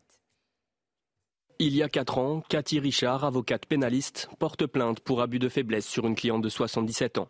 Une plainte qui vient tout juste d'être classée sans suite. En cause, une circulaire interministérielle du 31 mai 2021 qui inciterait les procureurs à baisser le stock des procédures en cours pour soulager commissariat et gendarmerie. Moi, j'étais très en colère. Et puis, dans un second temps, j'étais quelque part soulagée parce qu'au moins, là, il était écrit officiellement ce que on savait depuis longtemps, c'est-à-dire que ben, on a des classements sans suite qui sont euh, qui sont pas normaux. Plainte trop ancienne, fait pas assez grave, auteur inconnu, autant de motifs qui pourraient pousser au classement sans suite. Il faut qu'on ait plus de personnes pour enquêter, il faut y ait plus de suivi des plaintes mais pas qu'on dise bah, quand les plaintes elles datent un peu, et eh ben on les classe sans suite. L'avocate a saisi le procureur général. Elle espère ainsi obtenir gain de cause et voir l'enquête relancée. Alors, on va vraiment vous entendre et susciter le débat. On marque une pause et on revient. Pourquoi? Parce qu'il y a beaucoup de gens qui m'écrivent en me disant mais est-ce que ça veut dire qu'on va systématiser le fait finalement de ne pas poursuivre des investigations sur certaines affaires? Est-ce que ça peut devenir habituel? Est-ce qu'il y a déjà eu des notes comme celle-ci? Vous nous le direz. Quelles conséquences On parlera d'autres sujets? C'est une politique du renoncement, c'est clair. Ah, vous avez tout résumé. Il n'y a pas besoin de débat. Bon, alors on part. Qu'est-ce qu'on Non, quand même. Next. Allez, un débat contradictoire pour comprendre ce qu'il en est. On parlera aussi de la COP 27 Balle des hypocrites, Tartuffe, vous allez me dire ce que vous en pensez. Et puis un exemple très concret pour un mineur isolé malheureusement l'impuissance de l'État. C'est juste après la pause. Merci d'être avec nous. La suite de Midi News, on vous pose cette question. Est-ce un signe de plus de la faillite de la justice? Vous l'avez sans doute vu ou lu, cette euh, note ministérielle qui incite les magistrats à classer sans suite des milliers d'affaires. Vous pourriez être concernés. On va en parler dans quelques instants, mais d'abord, le journal. Rebonjour à vous, Nelly. Bonjour Sonia, bonjour à tous. Et à l'œil de l'actualité, Gérald Darmanin qui se rend cet après-midi à Bioucourt, cette commune du euh, Pas-de-Calais qui a été euh, touchée, frappée par une tornade fin octobre. Euh, bonjour Jeanne Cancard, vous êtes d'ores et déjà sur place avec Fabrice Elsner. Le village porte-t-il toujours les, stigmates de ces intempéries? Alors, j'ai pas entendu votre, votre lancement, Nelly, mais ce qu'on peut vous dire ici, nous sur place, c'est qu'en effet, le ministre de l'Intérieur est attendu deux semaines après le passage de cette tornade. Les stigmates sont encore extrêmement visibles. Les dégâts, comme cette maison qui a été entièrement détruite, vous le voyez, des briques par terre, des toitures qui ont été arrachées, particulièrement sur la maison de gauche, qu'on veut vous montrer ici à l'image. Regardez, cette maison dans laquelle des retraités habitaient. La toiture a été en partie arrachée, une maison en briques qui avait été construite il y a plusieurs décennies. On le voit, c'est un grenier. À l'origine, il y a encore euh, des affaires, des objets personnels qui sont entassés dans la toiture qui a été arrachée par la force du vent. Des retraités qui, eux, ont dû être relogés dans une commune voisine. Et puis, autre image qu'on voulait vous montrer, c'est une image assez symbolique, celle de l'église. L'église du village qui se trouve au centre du village. Et là encore, la toiture a été arrachée. Évidemment, ça a été bâché depuis. Beaucoup de maisons ont pu être en partie bâchées en attendant la reconstruction, les travaux qui pourraient prendre pour certaines maisons des mois, voire des années. C'est justement pour cette raison que le ministre de l'Intérieur, Gérald Darmanin, viendra ici à 15h pour une réunion avec le préfet, le maire et les assureurs pour discuter de cette reconstruction de maisons alors qu'en ce moment une trentaine sont inhabitables et que donc une trentaine de familles, alors qu'aujourd'hui c'est la rentrée scolaire, ont dû retrouver refuge ailleurs dans les communes aux alentours. Merci beaucoup euh, pour toutes ces précisions, Jeanne, accompagnée euh, pour les images de Fabrice Elsner sur place. Autre titre de l'actualité euh, aujourd'hui en Belgique, la sortie de prison d'Hassan Iqiyoussen ce matin. Bonjour Noémie Schulz, on va tenter d'en savoir plus avec vous. Dans quelles conditions d'ailleurs l'imam a-t-il été libéré? Quelle sera la suite? Alors l'imam Iqoussen, il a quitté ce matin la prison de Tournai. Il était incarcéré depuis la fin du mois de septembre. Alors il n'est pas libre pour autant. Il a été placé sous bracelet électronique. Il est assigné à résidence. Il va devoir rester chez une de ses euh, connaissances. Le lieu a été déterminé d'ailleurs dans l'ordonnance de libération. Il n'est donc pas libre de se déplacer comme il le souhaite et il a un nouveau rendez-vous judiciaire. Jeudi, la Cour d'appel de Mons doit en effet examiner la demande d'extradition déposée par la France. Il y a un peu plus de deux semaines, la justice belge belge a refusé de remettre l'imam aux autorités françaises. Elle a estimé que le mandat d'arrêt européen n'était pas légal. Il faut rappeler que la France reproche aux Marocains de s'être soustrait à une mesure d'éloignement, d'avoir quitté la France juste avant que le Conseil d'État ne valide son expulsion. Or, cette soustraction à une mesure d'éloignement n'existe pas en droit belge. Le parquet de Tournai avait tout de même fait appel de la décision, d'où cette nouvelle audience jeudi à huis clos, à l'issue de laquelle on saura si l'imam Ekoussen est renvoyé en France ou s'il peut rester en Belgique. Merci beaucoup, euh, Noémie Schulz, pour toutes ces précisions. On part aux États-Unis. On est à 24 heures maintenant des élections de, mi-mandat outre-Atlantique et à la veille du scrutin qui, euh, je vous le rappelle, va renouveler l'ensemble de la Chambre des représentants et un tiers du euh, Sénat. Joe Biden et un certain, vous voyez ici à l'image, Donald Trump s'affrontent par meeting interposé car l'ancien président flirte avec une candidature pour 2024. Explication depuis New York de notre correspondante Elisabeth Guedel. Donald Trump l'a répété ce dimanche à Miami, il va lancer très bientôt sa candidature pour la présidentielle de 2024. La semaine prochaine, selon les médias américains, c'est même plus précis que ça, selon le site politique Axios, ça, ce sera le lundi 14 novembre, dans huit jours. Certains ténors républicains aimeraient même que ça se passe plus tôt, que l'ancien président américain, profite de la soirée électorale des midterms ce mardi soir, a priori favorable aux conservateurs pour le faire, mais dans l'entourage de Donald Trump, on précise que l'ancien président préfère que ce soit un événement euh, politique à part entière. Et puis il y a une raison personnelle. Donald Trump ne veut pas que sa candidature euh, perturbe un événement familial qui va se dérouler ce week-end. Le mariage de sa seconde fille, Tiffany, ce sera chez lui à Mar-a-Lago samedi. Donc Donald Trump va attendre au moins le lundi 14 novembre pour annoncer sa candidature depuis la Floride, a priori, un État dirigé par son ancien poulain Ron DeSantis, le gouverneur de Floride, et peut-être un rival pour la primaire républicaine de 2024. Et puis euh, un mot de foot, puisqu'on connaît enfin l'adversaire du euh, PSG pour les huitièmes de finale de la Ligue des Champions, les Parisiens qui affronteront le Bayern de Munich. Ça ne sera pas une mince affaire. Rencontre prévue en février. À noter également cet autre choc entre les deux finalistes de la dernière édition, à savoir le Real Madrid et Liverpool. Et puis on continue hein, dans la veine du sport avec la chronique cette fois. Il va être question de tennis. C'est parti. Regardez CNews Chronique Sport avec Colissimo Facilité, la solution d'affranchissement en ligne dédiée aux professionnels pour simplifier les envois et suivi de colis. Une Caroline Garcia retrouvée. Irrégulière lors de la phase de poule du Masters, la Française a été très convaincante en demi-finale face à Maria Sakkari. Un succès 6-3-6-2, synonyme de montée en puissance.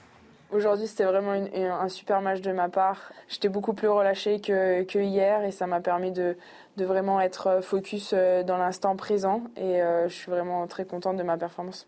Face à la cinquième joueuse mondiale, Garcia a retrouvé le niveau de jeu qui lui a permis de remporter trois tournois entre juin et août et de signer une demi-finale à l'US Open un service de plomb et une avalanche de coups gagnants, notamment la signature de ses récents succès. C'était CNews Chronique Sport avec Colissimo Facilité, la solution d'affranchissement en ligne dédiée aux professionnels pour simplifier les envois et suivi de colis.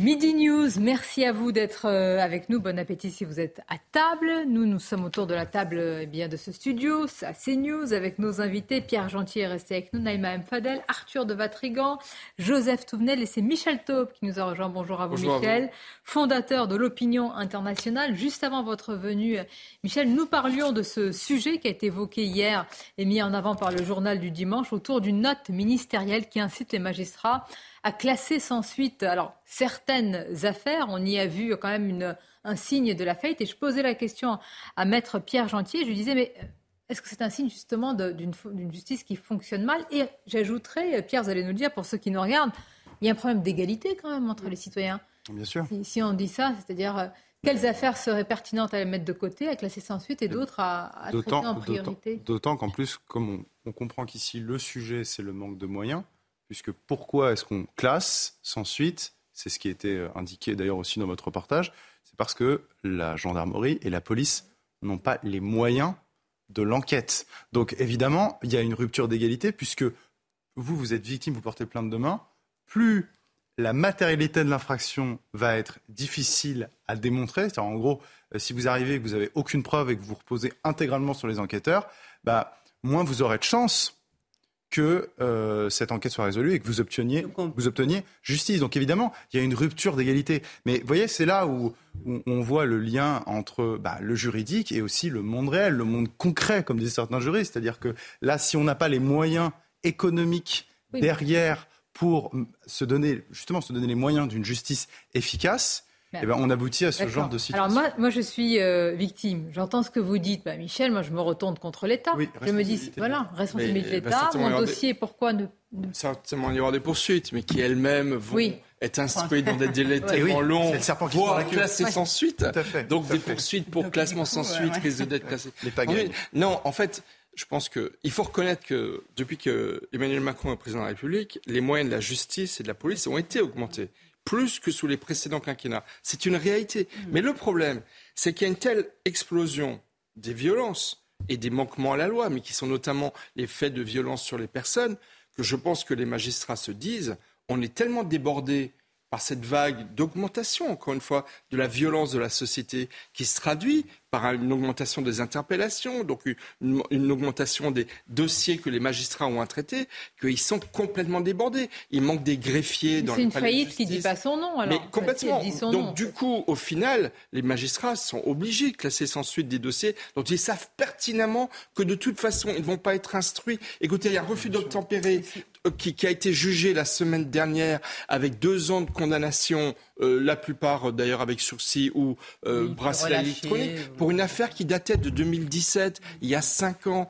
Comment vous voulez-vous que la justice soit dissuasive, même sur des violences physiques? au final, ce que je pense, au final, ce que je pense, c'est que moi, enfin, moi, ma seule crainte, bon, bien sûr, il y a les manquements au principe du droit, l'égalité de tous, surtout ce que j'espère, c'est que dans les classements sans suite, va pas y avoir des erreurs d'interprétation et des classements sans suite de dossiers. Pardon, en fonction de quels critères vous classez sans suite Et des mises en danger de la société. Parce que moi, si je suis victime, eh ben, il va y avoir une rupture d'égalité dans le sens où mhm. certains citoyens qui ont plus de moyens, de connaissances vont pouvoir saisir un juge d'instruction. Bah oui. Bah voilà. On en revient à de la justice privée, c'est-à-dire que vous allez embaucher des détectives privés pour amener au commissariat le juge d'instruction va faire ma vraie enquête et je suis tranquille. Eh mais attendez, je m'interroge, est-ce qu'il n'y a pas, en écoutant le Taux, je me disais, est-ce qu'il n'y a pas aussi une autre raison cachée derrière tout ça? C'est-à-dire que la raison qui est avancée ici dans cette euh, dans, ce, reportage, c'est dire voilà, c'est un manque de moyens de police et euh, de gendarmerie. Mais il y a aussi peut-être une autre raison.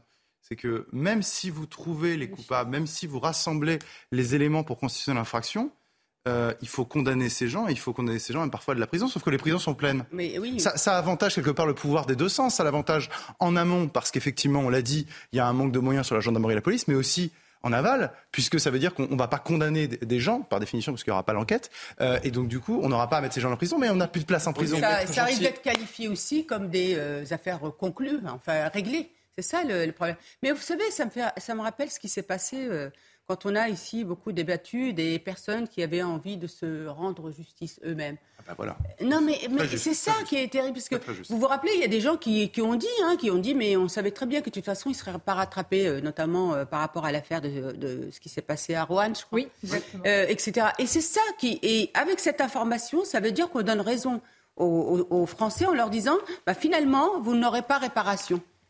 Et c'est ça la crainte qu'il faut avoir, puisqu'on transfère en fait notre protection, notre sécurité et à l'état de droit de nous faire justice. Et en fait, aujourd'hui, il nous rend plus justice. Effectivement, vous avez dit Sonia tout à l'heure, c'est vraiment l'égalité de droit euh, euh, et, à chaque fois qu'il y a un fait divers qui se passe, on dit ayez confiance. Il y a des experts qui arrivent sur le plateau de la justice, ayez confiance en la justice. Moi, j'ai confiance en la justice. Non, moi j'ai pas confiance en la justice et bah- pas depuis uniquement aujourd'hui que j'ai vu ce reportage. On sait très bien que les tribunaux sont débordés, on sait très bien que la police n'est pas les moyens, on sait très bien qu'on ne peut pas condamner des gens parce que les prisons sont pleines. Mais il serait temps carrément le politique, le politique mette suffisamament de moyens là-dedans. Mais c'est désespérant. que c'est euh, ça peut être classé sans suite. À mon avis, enfin, je suis pas euh, dans les coulisses, mais à mon avis, ça va être le hasard, euh, tout simplement. Si ah vous, bah, apparemment, les procureurs, ils y vont. Du nombre euh, D'après l'article, les procureurs, en fait, c'est ça. Hein, les juges vont dans les commissariats, regardent toutes les affaires et effectivement évaluent celles qui. Vous n'allez pas croire quand même que les magistrats vont s'en remettre au hasard pour décider de classer tel ou tel non, dossier. Je ne parle pas de. Je, je parle ils évaluent quand même. Un, deux, trois, Oui, évidemment. Est-ce que vous avez noté que dans cette affaire, c'était sorti pour un abus de faiblesse Oui. Et on a une population qui vieillit de plus en plus, et les abus de faiblesse, ça explose. Et là, on met un couvercle joyeusement là-dessus. D'après l'article, si on en croit l'article, ce sont les affaires anciennes ou celles qui sont euh, jugées comme les affaires anciennes c'est lesquelles aboutir. Mais je ne sais pas. Ça veut dire quoi ne pas aboutir C'est-à-dire qu'on n'a pas réuni assez de preuves et assez d'éléments. Donc c'est pas uniquement une histoire de gravité, c'est une histoire de matérialité de l'infraction qui n'est pas réussie. Il n'y a pas d'enquête en fait d'après l'article. C'est-à-dire que ah. les enquêtes ne sont pas faites faute de moyens. Et volé par qui Je sais pas. Si on veut protéger les plus faibles, c'est-à-dire qu'il faut protéger les personnes âgées. Et là, l'abus de faiblesse ne fait qu'exploser. Là, on a un cas, on dit, bah, voilà, on peut rien faire. Ça veut dire qu'on ne met pas les moyens parce qu'on décide que les personnes âgées, c'est pas, voilà, c'est pas très intéressant. moyens qu'on ne met pas, je rappelle qu'en mai 2020, Nicole Belloubet, Nicole, ah. Nicole Belloubet, qui était garde des Sceaux à l'époque, avait euh, fait circuler une circulaire euh, au procureur pour leur demander de ne pas appliquer des peines courtes de prison ou trop anciennes parce que les prisons étaient trop pleines. Donc vous, vous pensez que c'est pas euh, c'est pas la lucidité, le pragmatisme, c'est l'idéologie qui commande? Non, c'est non. Pourquoi elle a fait diffuser cette circulaire? Parce qu'il n'y a mm. pas de place dans la prison. Mais ça veut dire que ça c'est la faute à qui? Eh Non, mais c'est une question de moyens. Mais ça veut dire que l'État de droit, l'État de droit ne dépend plus des lois, ne dépend plus du cadre, mais dépend du budget. Mais il y a toujours donc ça veut dire. C'est pour ça que ça Oui, mais donc ça signifie que derrière l'État de droit, bah, vous allez déléguer votre sécurité et votre protection si vous en avez les moyens, à d'autres personnes. Donc aujourd'hui, vous rendez la justice en fonction des, disponibilités euh, des, places de prison. Quand vous pouvez l'appliquer, la justice. Je vais vous donner cet exemple. Je ne veux pas caricaturer évidemment qu'elle est appliquée en France, fort heureusement, mais euh, il y a des failles, on les connaît bien quand elles, quand elles concernent notamment Franchement, le cas des mineurs isolés, il, regroupe tout, je trouve, toutes les failles béantes à la fois pour euh, pas tant la police, mais surtout la justice. Écoutez cette histoire. C'est un mineur de 15 ans qui a effectué quatre cambriolages et des tentatives de cambriolage dans une seule et même nuit. Ça s'est passé le 26 octobre dans la vallée de la Chevreuse, le tout entre 1h et 7h du matin. Il s'en est pris à deux maisons, un camping-car. Bref, il a un bon parcours hein, cette nuit-là. Finalement, il est interpellé, il est déféré, il est condamné à six mois de prison ferme, mais c'est un mineur isolé, donc la loi n'autorise évidemment pas son expulsion avant sa majorité. Il restera donc sur le territoire français. Mmh. Ça, c'est toute la problématique Convention des, droits de l'enfant. Euh. Alors, il y a le triple régime. Il y a le régime, bah, c'est protection, mmh. du fait de sa minorité, de l'isolement et du statut aussi euh, d'étranger à l'État français. Mmh. Donc, euh, triple. Il y a peut-être une solution qui avait été donnée par Gérald Darmanin sur ce point. Je ne sais pas si vous vous souvenez, c'était à propos des événements à Mayotte. À Mayotte, mhm. il y a une explosion de l'insécurité. Et le ministre Darmanin avait surpris tout, surpris tout le monde, sa majorité en premier. Euh, en première, pardon, euh, en annonçant, euh, alors je ne sais pas si ça va être réalisé, la création de centres pour euh, ces mineurs isolés, puisque Mayotte est complètement débordé par ce, par ce phénomène, de centres de, je crois que c'est le terme de centres de rééducation. rééducation. Bah, écoutez, Mayotte, c'est un territoire français, il me semble. Bon, oui, je comprends pas pourquoi. Il y a des agressions au couteau, à la machette. Que ce que le euh, ministre de l'Intérieur propose à Mayotte, parce qu'en l'occurrence, c'est vrai qu'ici, la situation est délicate. On va les renvoyer, on va les renvoyer où? On ne sait pas où. Peut-être. Il y en a qui sont, non, il y en a qui sont identifiés. On a une idéologie, Pierre. Non, non, mais j'ai suivi. D'ailleurs, Didier. Ce genre de centre peut être une. les pays, j'allais dire, qui vont ensemble sont euh, en droit de se dire ben écoutez, non, moi je, ne confie pas non, en fait, Sonia, je vais, je vais vous donner. Non, on a ah, autour des mineurs euh, isolés, nous accompagnés, on a quand même. mineurs et isolés. Voilà. Déjà, on a un problème, c'est que depuis euh, François Hollande, on n'a plus le droit, en fait, de vérifier l'âge de ces mineurs. Il faut qu'ils soient d'accord pour qu'on vérifie. vous, avez, vous avez aussi crédible à 100%. oui, les tests osseux. Oui, c'est crédible à 95%, vous avez raison. Ah, bon, ah d'accord, ok. Non, mais, voilà, non, mais, là, vous faites de l'ironie, j'ai compris. C'est toujours le tout petit. Non, non, mais au-delà de ça, c'est qu'aujourd'hui, du, du, fait que ça a été interdit, donc il faut que ça, y ait une autorisation du mineur pour pouvoir vérifier. Vous avez les ONG aujourd'hui qui empêchent de, de, que ces gamins-là puissent être retournés chez eux. Et je vous donne un exemple concret. Avec le, euh, j'ai discuté avec quelqu'un que vous connaissez bien, euh, qui est quand même euh, Didier Leski, et euh, il m'avait expliqué, par exemple, que vous aviez une association des magistrats, des magistrats, je cite pour le Maroc, magistrats marocains avec des assistances sociales, avec l'association Beiti qui s'appelle Ma Maison, qui suit les enfants des rues au Maroc. Ils sont venus ici pour pouvoir rapatrier ces, ces jeunes. Les ONG ont empêché, les juges ont empêché, sous prétexte qu'à partir du moment qu'un mineur vient en France, il est sous la protection de, de la France et voilà, c'est ça le problème. Donc vous voyez ça.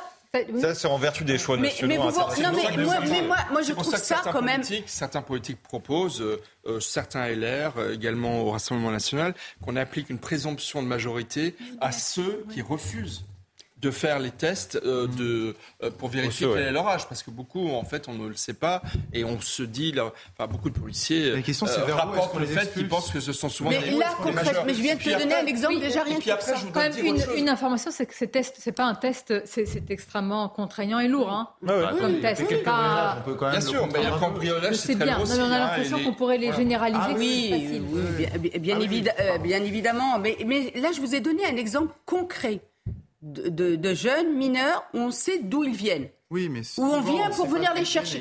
Non, mais d'accord. En fait, aujourd'hui, tu as à peu près 10, 10 de Maghrébins, euh, mmh. parce qu'ils ne sont pas euh, beaucoup, hein, les Maghrébins. La majorité, ce sont des jeunes d'Afrique de l'Ouest. Mmh. moi, je te parle juste déjà mmh. des jeunes marocains que, le Maroc veut récupérer et on leur dit particulier sur notre et, et vous allez réagir juste après. Euh, le magistrat Georges en fait, hein. notre consultant dans cette affaire, le, mineur euh, encourait une peine de 5 ans d'emprisonnement. S'agissant de, cambriolage, de pénétration dans des lieux privés, de vol, il encourait 5 ans. Donc vous voyez qu'il a eu 6 mois ferme parce qu'il est mineur. Donc il encourt la moitié de la peine encourue par un majeur. 6 mois ferme, c'est une peine assez lourde hein, pour un mineur. Il faut bien voir que les infractions été répétées, graves, et qu'en plus, ce mineur étranger non accompagné ne bénéficie d'aucune garantie de représentation. Bien. Euh, ce qu'il faut préciser, c'est qu'en dessous de un an ferme, hmm. les peines ne sont pas effectuées. Donc déjà, ah, quand il est dit, quand il est écrit six mois ferme, la réalité, c'est que ça ne va pas être fait. Et après, il y a le problème du suivi. Moi aussi, je suis d'accord avec l'idée de centre de, rétention de mineurs. Déjà, ça les éloignera des, des de majeurs. Moi, je préfère ce pardon, pardon, de rééducation. C'est une très très bonne idée. Oui, mais, c'est ceux qui sont délinquants. Mais qui va oser Mais qui va vouloir le mettre en place ah, Qui va former et recruter euh, des euh, euh, des surveillants de mmh. non pas de prison, mais de centres de mmh. rééducation Est-ce qu'il ne faudrait pas mobiliser l'armée? Moi, je regrette encore une fois, dès que je peux le dire, qu'on ait supprimé le service militaire et que l'armée qui est au service du peuple, n'est-ce pas Et j'ajoute, où est-ce que vous allez les construire? Parce que tous les maires, tous les élus, aujourd'hui, vous dire bah, il y a l'ancienne caserne qui, qui reste encore disponible. Aujourd'hui, les mineurs non isolés. Euh, Alors vous avez raison, c'était en 2020. Gérald Darmanin a parlé de centre de redressement pour les mineurs délinquants à Mayotte. Mais on en reparlé cet été, Sur le statut des mineurs non accompagnés. Centre de redressement militaire. Mais pas des mineurs isolés, je crois, à Mayotte. Non, hein. Non, non, là-bas, les... par des militaires. Là-bas, euh, à Mayotte, c'est la délinquance des mineurs. C'est pas des mineurs. là, pour le statut des mineurs non accompagnés, euh, il y a donc, plusieurs rapports qui ont été faits. Il faut savoir que ça coûte à peu près 50 000 euros par an et par personne.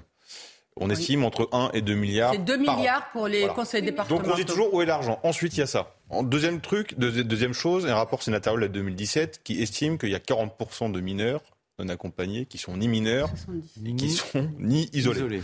Ensuite, vous avez, euh, faut savoir, c'est qu'un passeur, parce que mm. ça, passe par l'immigration, euh, d'après des sources policières, l'âge adulte sur un adulte, c'est à peu près 8 ou 9 000 euros. Un mineur, c'est entre 15 et 16 000 euros, presque deux fois plus, pour une raison très simple. C'est parce que, à sa majorité, le soi-disant mineur non accompagné reçoit un titre de séjour presque automatiquement. Et depuis la loi de 2018, la loi asile d'immigration, euh, cette loi prévoit le regroupement familial aux frères et sœurs du mineur non accompagné. Donc vous avez un appel d'air sur l'immigration qui est énorme. Derrière, les passeurs, bah, vous faites x2 quand c'est un mineur, sachant que vous n'avez aucune preuve que c'est un mineur. Et puis, je ne parle pas des chiffres de délinquance, on a plus de 40% de délinquance Donc de vous me conseillez de retirer le point d'interrogation euh, à l'écran. Évidemment ah ben, L'État est impuissant et mais surtout coupable, en fait. Hein. Si le, attendez, si l'État est impuissant, politiquement, en fait, dire un peu tout à l'heure, on, a mis les diagnostics. on, a, fait le diagnostic que c'est un sujet d'ampleur. Et en fait, l'État est impuissant parce que qui dirige l'État, ce sont les politiques.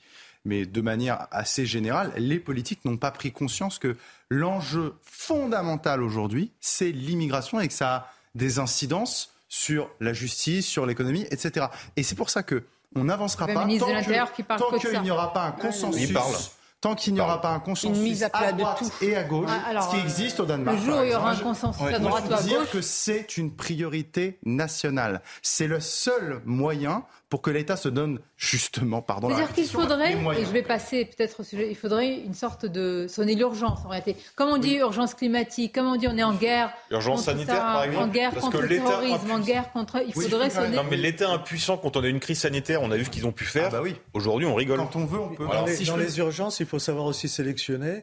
Euh, il y a tous les réseaux, les réseaux notamment de prostitution et de trafic d'êtres humains. Et il me semble qu'il y a des urgences. On le voit, on le voit les gamines dans le métro qui viennent.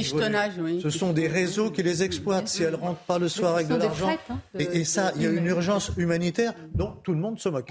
Moi, je voudrais aussi souligner autre chose, c'est que la, la, notion de majorité a complètement évolué on, a affaire à des mineurs qui sont en fait des majeurs. La réalité, bah c'est qu'à 16 ans, 17 ans, ils ont déjà des comportements et une mentalité de quelqu'un qui est bien plus âgé. Et mmh. donc, sur le plan de l'Internet, le RGPD considère qu'il y a une majorité numérique à 13 ans. Sur le plan de la sexualité, on considère que c'est 15 ans. Et là, vis-à-vis de mineurs isolés qui ont commis des délits et des, actes de délinquance, on va attendre 18 ans pour pouvoir les juger. Et pour changer sexe, le droit, hein. le droit ne s'adapte pas à la vitesse à laquelle euh, les populations elles-mêmes évoluent euh, à une vitesse grand V. Et ça pose énormément de problèmes ensuite de gestion de, ces situations. Je vous emmène en Égypte, si vous êtes d'accord. Ah, à Sharm el-Sheikh, il, y a pire comme destination, ouais, d'accord. Beau pays, beau pays, mais il va falloir. Les sources du monde. Exactement. Bah, les ah, sources, on va parler des ressources là, parce qu'elles manquent oh. justement. il fallait bien une transition. Depuis tout à l'heure, je la cherche. voilà. Non, non. je vais vous faire écouter Emmanuel Macron sur ces sujets, parce qu'il est arrivé tout à l'heure, il a dit non mais. Il faut que la Chine et les États-Unis payent suis sûr qu'ils sont impressionnés. Ça, les a traumatisés. Hein. Là, là je, ils endorment plus. Ils sont ironiques aujourd'hui, c'est pas Non, non, mais c'est hein évident. On essaie de défendre. Heureusement que je ne suis pas comme ça. Le, démocrate chinois, déjà, il est, déjà en larmes. Et euh, le vieux Biden, lui. Euh, oh, faites pas du. Joe Biden, faites pas du jeunisme. mais demain, il sera minoritaire au Congrès. Bon. Les États-Unis sont là ou pas? COP 27, COP ou pas COP? Et vous, qu'avez-vous changé dans votre vie tiens? Allez-y, posez-nous la question, vous allez voir la réponse. Ouais. à tout de suite. Je mange encore plus de plus. Direction l'Égypte, Sharm el-Sheikh. Dans quelques instants, la COP 27, le bal des hypocrites, des tartuffes. On vous posera la question, mais tout d'abord, les titres, bien sûr, c'est CNews Info avec Sandra Thiambo. Les arnaques se multiplient sur WhatsApp à l'approche du Black Friday. Le site d'Air France en fait les frais. Des liens et des offres frauduleuses sont envoyés via vos contacts et à leur insu. Si vous êtes concerné, vous pouvez le signaler sur le site de la CNIL, signal-spam.fr. Clément Beaune demande à la SNCF de travailler sur un bouclier tarifaire pour limiter le prix des billets. En cause l'explosion des tarifs de l'énergie, le ministre des Transports souhaite une augmentation inférieure à l'inflation et la protection des usagers quotidiens et des plus modestes. Nous serons officiellement 8 milliards d'habitants sur Terre le 15 novembre, près de 10 milliards en 2050 selon l'ONU. Est-ce trop? Pas forcément d'après les experts. Ils alertent plutôt sur la surconsommation des ressources de la planète par la partie la plus riche de l'humanité. Merci à vous, Sandra. Eh ben, question de ressources, il est question de démographie, il est question de COP27 qui se tient en Égypte, à Sharm el-Sheikh, les mêmes coupables vont être pointés du doigt, les mêmes comportements criminalisés, de grandes déclarations seront faites, des poignées de main chaleureuses, mais à chaque fois on pose la question pour quel résultat? Je vous le disais, Emmanuel Macron, euh, je pense qu'on peut l'écouter d'ailleurs, euh, quand il a pointé du doigt la Chine et, d'autres grands euh, pollueurs. On va trouver justement cet extrait. Parce que, évidemment, Emmanuel Macron, sur ce sujet-là, il a raison. Mais la question, c'est pour quel impact? Écoutons-le. Faut qu'on ait des États-Unis et la Chine qui soient vraiment au rendez-vous. Et, si je devais simplifier les choses sur les émissions, notre bataille, c'est que les plus riches soient là, qui payent leur juste part. Et là-dessus, soyons aussi clairs, j'ai besoin qu'on se dise des choses. Les Européens payent, on est, mais simplement le problème, c'est qu'on est les seuls à payer. Et donc là, il faut être aussi mettre la pression sur euh, les pays riches non européens, Japon, pour leur, leur dire vous devez payer votre part. Là, sur le il a raison. Mais qui va, qui va, qui va entendre Il a raison, il a raison. Vous savez, ça va être la COP de la culpabilisation eh de l'Occident. Ça va être ça. Ça a déjà commencé très très fortement.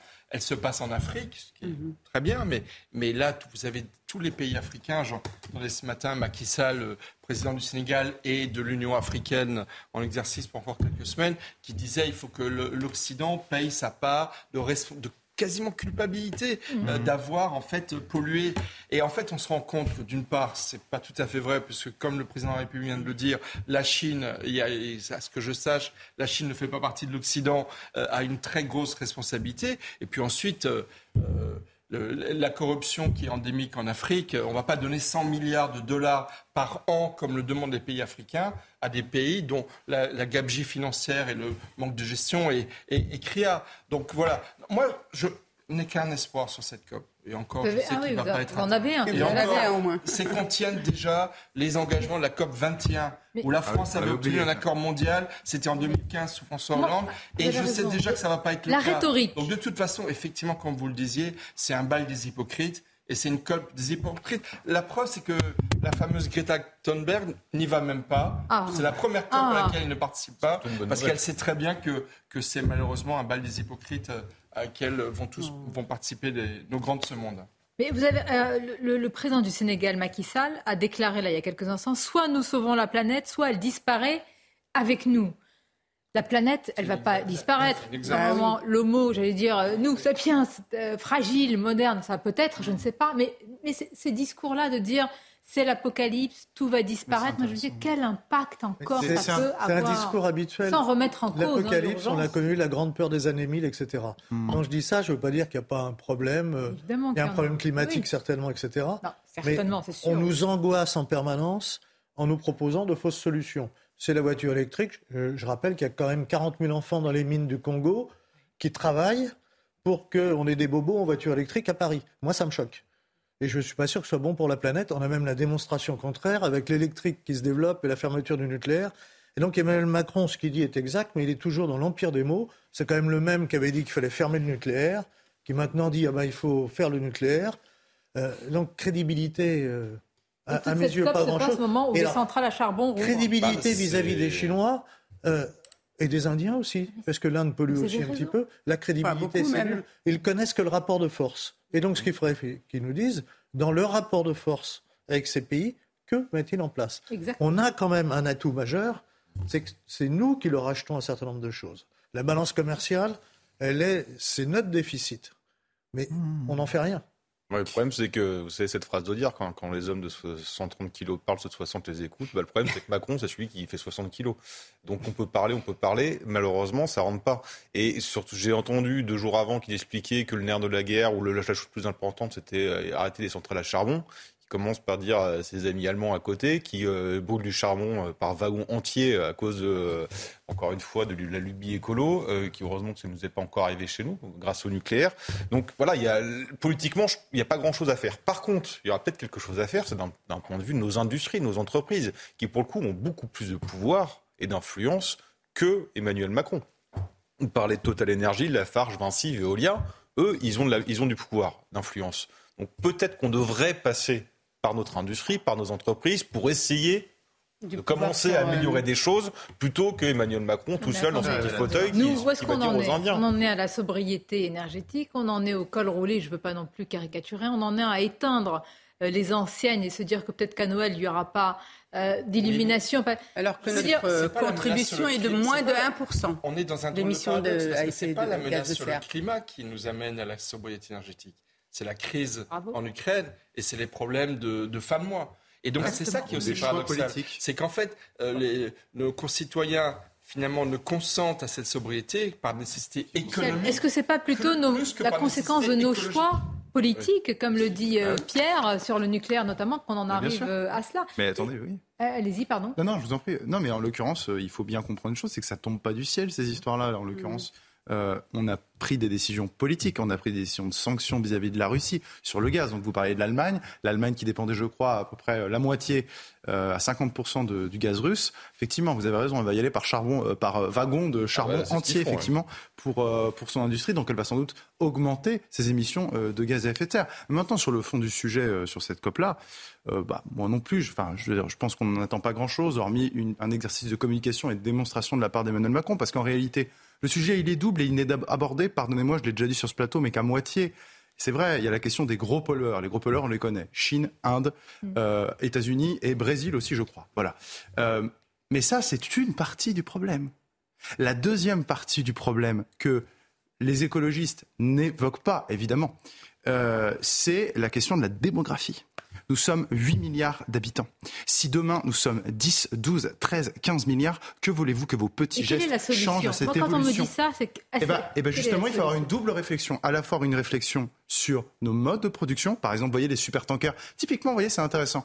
On a des, on a des mesures de sanctions vis-à-vis de produits qui ne sont pas écologiques. Bah, ce serait intéressant de savoir dans les rayons les produits qui sont venus par super tanker et ceux qui ne sont pas venus par super tanker. Je rappelle que ça pollue un super tanker autant que le parc automobile français. Et deuxièmement, oui, c'est la deuxième face, c'est d'avoir une réflexion aussi sur le plan démographique. C'est un sujet essentiel, majeur. C'est le sujet des prochaines années. Mais... Il est absent de la COP 27 et il est absent de toutes les COP. Mais la France, qu'est-ce qu'elle peut faire de plus D'accord, mais quelle, quelle prise on a sur un tel ah, débat. Voilà. Et eh ben quelle prise on a, c'est intéressant. C'est-à-dire qu'à partir du moment déjà, il faut qu'on pose. Si on si on pose pas les bons diagnostics, si vous voulez, déjà, il faut poser le diagnostic. Et vous imaginez, vous dites, il y aura trop de gens sur la planète et après, vous avez une solution on pas ah bah sûr. Mais justement, ah bah la solution, c'est des politiques de natalité, comme il y en a eu en Chine à une eh ben, époque, comme il y en a eu dans le monde. Macky Sall en parlait ce matin de la responsabilité de l'Occident. Bah, sa responsabilité aussi, c'est de. Il sait très bien que dans son pays, par exemple, Sénégal, on ne connaît même pas la population. Alors, alors augmenter l'aide au développement, parce qu'il pas il faut que ça aille ensemble. Vous n'allez pas demander à ces pays-là des efforts. Mais là, on peut sanctionner. Mais attendez, pardon, mais là, je suis. Attendez, il y a pas. Si le droit n'est pas efficient, le droit n'est pas droit. Pardon, il faut quand même une sanction aussi derrière. Donc, c'est très bien qu'on ait des grands discours, des grandes mesures. Mais s'il n'y a pas de sanction derrière, par exemple, je parle effectivement de la démographie ou même de la pollution, la première sanction, on peut l'appliquer nous-mêmes. Regardez, la Chine ne veut pas être au niveau carbone pour 2050. Comment vous allez punir la Chine qui tremble déjà de votre nous, Européens, Eh bien, nous, Européens, nous décidons de produire la Chine, elle vient et de ne plus importer. Alors, alors c'est intéressant. Sur la Russie, vous dénoncez les sanctions. Quoi vous venez de dénoncer tout bah, à l'heure les sanctions. c'est quand même une industrie. Excusez-moi, c'est quand même moins polluant. C'est moins polluant. Bah, c'est moins polluant que le charbon. C'est ça le sujet.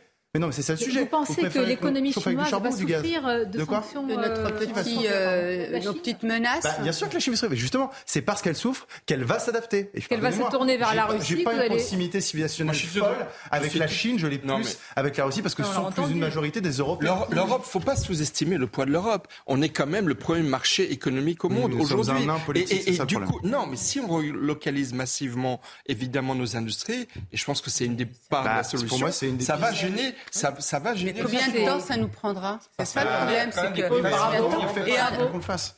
Vous voulez écouter euh, Non, je pas On va écouter Emmanuel Macron, parce que quand je vous pose la question, j'ai peur de votre réponse. La vidéo qu'il a publiée sur les réseaux sociaux. Ah très intéressant parce qu'il dit Posez-moi toutes vos questions. Hmm. Alors je me suis dit Mais il a du temps. Parce que pour répondre à toutes les questions sur le logement, sur les transports euh, qui ont trait à l'écologie, il faut avoir vraiment beaucoup de temps. En tous les cas, il fait l'effort, il veut y répondre, et voici ce qu'il dit sur cette vidéo. Écoutons-le.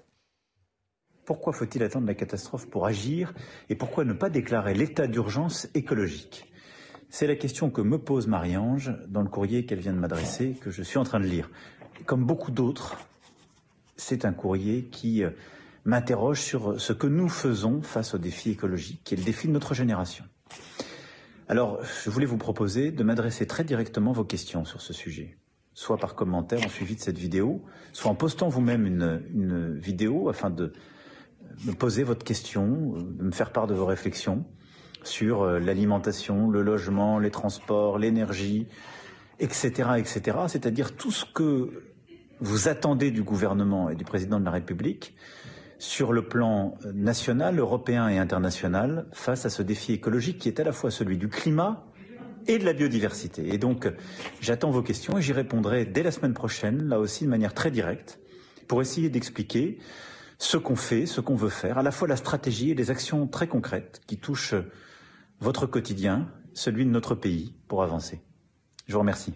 Il y a un truc qui s'appelle l'Assemblée nationale. Je ne sais pas si Emmanuel Macron est au courant, mais en fait, il y a déjà des représentants du peuple qui sont là pour poser les questions et pour l'interpeller. Donc peut-être, alors je sais que le président de la République n'a pas le droit d'entrer dans l'hémicycle, c'est une bonne chose, mais, mais je ne sais pas, peut-être qu'il devrait appeler son Premier ministre et lui dire d'aller à l'Assemblée pour dire voilà, voilà ce que les députés pensent des questions écologiques, plutôt que de, de passer comme ça pour un communicant ou un numéro vert vivant, Emmanuel Macron. Qu'en pensent les 150 citoyens qui ont participé à la Convention citoyenne sur l'écologie. Qui ont vraiment travaillé quand on pense de leur conclusion. débat. Emmanuel Macron les a reçus à l'Élysée, dans les jardins de l'Élysée. Il dit Je vais tout réalisé sur une mesure. Résultat, un an après, aucune mesure. Mais ça veut dire que... ça veut dire Honnêtement, ça, ça, franchement, c'est de la pure démagogie. Le président de la République qui demande à tout le monde de lui envoyer des questions et qui dit qu'il va y répondre la semaine prochaine. Mais franchement, c'est pas son rôle. Son rôle, c'est de décider. mais même, on lui conseille de ne pas le faire parce qu'il faut qu'il s'occupe des affaires de l'État avant des affaires de tout le monde. Parce que moi, j'ai fait toute une liste. En fait, comment de petites questions que j'ai sur le ah, logement, le transport. comment éviter de traiter des problèmes auxquels il pourrait répondre, notamment les problèmes d'insécurité, en nous amenant sur des problèmes de la planète qui sont, à mon sens, avec une vie un peu excessive, parce qu'on euh, ne va pas tous mourir demain. La pollution régresse dans un certain nombre d'endroits, euh, réellement. Donc reprenons de l'équilibre et arrêtons. En, revanche, l'idée, euh, de la rhétorique, l'urgence. on est en guerre. Non mais on est en guerre contre le climat, eux contre le climat, pour le climat contre la pollution, on est en guerre contre le terrorisme, on est en guerre contre le Covid, on, est en guerre. À un moment, non mais c'est vrai, attention, parce que quand on sera vraiment en guerre, on va plus s'apercevoir qu'on est en guerre. Sur ce sujet du climat et de l'écologie, moi je pense que la démarche aurait été intéressante si, parce que je sais qu'il a du mal à travailler avec l'Association des maires de, France, mais si éventuellement il y aurait pu avoir la volonté d'une concertation avec les citoyens et que du coup il travaille de concert avec l'Association des maires de France et que ces associations, les maires interrogent. Non, je, le dis d'autant plus que j'ai été adjointe au maire et que j'ai fait ce travail de concertation. Et c'est rudement intéressant, Sonia, parce qu'il y a des choses que vous apprenez. Mais non. C'est-à-dire ce que vous dites, il y a des corps intermédiaires. Normalement, il y a des corps intermédiaires. Aujourd'hui, les corps intermédiaires sont ignorés. Il y a des il y a des syndicats, il y a des. Oui, mais justement, solliciter. politique avant, qui ne connaît pas ça et il le méprise. Bon. Mais en tout cas, on est bien d'accord que s'il sollicitait sur ces questions les corps intermédiaires, je pense qu'il serait beaucoup plus efficace et que ça fera un maillage et euh, les citoyens peuvent euh, se sentir. Non, mais euh, franchement, plus personne n'y croit mais vous le savez vous-même, d'ailleurs, en en parlant. je pense qu'il se fiche. Mais oui, mais je le regrette. éperdument de l'efficacité. On a quand même l'impression, quand on regarde depuis deux ans, vous avez répété état d'urgence sanitaire, climatique, euh, sécurité. À chaque fois, il y a un nouvel état d'urgence. Et on a l'impression qu'il veut s'épanouit dans les crises. Mais vous savez pourquoi Qui joue dessus. Mais bah, moi, je commence... comme ça. C'est qu'en sonnant le ouais. ça, on a bah, l'impression qu'on a encore un minimum de pouvoir. Éponler sa soif d'autorité narcissique, ça sert à quoi? Et après, il ne faut pas s'étonner de voir les images qu'on voyait tout à l'heure, le périphérique bloqué. Après tous ces jeunes qui bloquent le périphérique, n'ont pas conscience qu'ils empêchent les gens d'aller travailler, qui bloquent des ambulances, qui bloquent. Enfin, et ça risque de susciter des violences de la part des automobilistes. Mais quand on entend le discours du président de la République, puisqu'on est en guerre, ils prennent les méthodes de guerre. Alors j'arrive à la partie euh, qui m'intéresse beaucoup. Enfin, tout m'intéresse avec vous. Mais et vous, qu'avez-vous changé dans votre vie? Parce qu'évidemment, il y a la COP 27 et je m'intéresse d'abord à vous. Euh. Ok. Ah oui, oula. T'as pas mis de col roulé, Alors, par non, contre. Non, j'ai pas écoré. C'est quoi votre question, Sonia C'est ce que j'ai changé dans ma vie C'est ça Oui. on est en état d'urgence. Non, mais c'est un sujet sérieux. Alors écoutez, c'est sérieux, je vais répondre sérieusement. Justement, je n'ai pas à vous répondre. Je n'ai pas à ah, répondre à cette question. Parce que je vais vous dire une chose. Ça, c'est une manière, c'est une logique typiquement libérale que de dire ce sont, c'est d'abord le comportement des consommateurs, et ça, c'est vraiment une réflexion libérale de dire voilà, c'est, c'est le marché, on va partir du marché, on va partir du comportement des consommateurs. Non, non, non, une non. Ce n'est pas non, comme non, ça. Non, non, mais moi, j'aimerais, si, moi, si, moi, j'aimerais répondre. Non, mais en l'occurrence, bah, on va commencer à répondre parce qu'en l'occurrence, vous allez tous répondre. Excusez-moi. Vous voulez pas répondre. C'est une. Non, mais je trouve que c'est une façon très habile pour nos dirigeants de se dédouaner de leurs responsabilités. C'est une manière de tout mettre sur le citoyen, sur le consommateur. Alors que quoi? Qu'est-ce qui pollue? Ce sont les grandes industries. Je l'ai rappelé. Ce sont les super tankers. Je l'ai rappelé. C'est la question de la démographie. Donc moi, mes petits gestes de tri euh, enfin non, j'allais dire, je vais peut-être répondre à la question, mais je pense que je suis pas du tout, du tout un gros pollueur. Mais en réalité, peu importe. Ce n'est pas ça le sujet. Le sujet, c'est des choix politiques. On a sorti l'exemple tout à l'heure en disant voilà, on s'est coupé du gaz russe. Du coup, les Allemands vont mettre encore plus de charbon dans les usines et ça va évidemment accroître les, gaz à effet, les émissions de gaz à effet de serre. Voilà un véritable effet. Voilà un véritable impact politique. Donc c'est un sujet, pardon, c'est pas un sujet de, euh, consommateur, c'est un sujet de politique. On subit les conséquences d'une politique mais répondez à la question je vous répondre. Non, mais je vais vous répondre vite. Ah. Euh, on subit les conséquences. Non, mais on subit les conséquences d'une politique hasardeuse. Et moi, de toute façon, quand je vois le coût au quotidien, quand je fais mes achats ou quand je mets de l'essence, je suis obligé, comme beaucoup, de faire attention. La France, c'est 1% des émissions de gaz à effet de serre. On peut savoir quels efforts fait Michel dans sa vie, ça intéresse tout le monde. Je suis comme beaucoup de Français. C'est-à-dire, non, je n'ai pas changé de comportement parce que je considère que depuis toujours, je suis, je ne gaspille pas, je fais attention, je respecte la nature et les autres. Et du coup, je considère effectivement que mon comportement n'est pas attentatoire de façon majoritaire à, l'environnement. J'ai une enfant qui a 12 ans, j'essaye de lui apprendre le respect, encore une fois, de ne pas euh, faire couler l'eau quand je me brosse les dents, etc., etc. Donc non, je n'ai pas changé de comportement parce que je pense que comme la grande majorité des Français, ce n'est pas nous qui sommes les gaspilleurs. Euh, mmh. Nous avons une vie normale et respectueuse de l'autre, et c'est ça la majorité des Français. On a posé la question aux Français. En tous les cas, regardez, c'est intéressant de savoir les efforts auxquels vous êtes prêts, vous qui nous regardez, à, à consentir. Alors voici, regardez, urgence climatique. Les Français, eh ben, prêts à faire des efforts. 70% pour réduire leur consommation de viande, 68% pour rouler à 110 km/h sur l'autoroute, 51% pour boire l'eau issue du traitement des eaux usées, 46% pour faire du covoiturage sur le trajet des vacances et pour faire les quatre en même temps. Qui reste-t-il? Bah, Ce sont des efforts. Je ne sais pas dans quelle bah, catégorie. Je, vais voir ce, ce, sondage, 110 km/h par exemple. On va le garder un petit peu à l'antenne. Combien d'automobilistes ont répondu? Parce que si je pose la question à des gens qui ne prennent jamais la voiture sur l'autoroute, pas de problème. Le covoiturage, t'imagines des familles entières Ah, vous voulez dire c'est tous les cyclistes qui ont répondu Le, covoiturage pour les vacances. On a posé la question. Et tous les véganes qui ont répondu À combien de familles de 4 enfants? Oui. Parce qu'une fois que votre voiture est pleine, euh, elle est pleine. Donc c'est les véganes qui ont répondu à la première question sur la viande. Ce sont des Parisiens, par exemple. La viande, c'est très intéressant. La viande, euh, c'est quelque chose qui coûte cher et de plus en plus cher.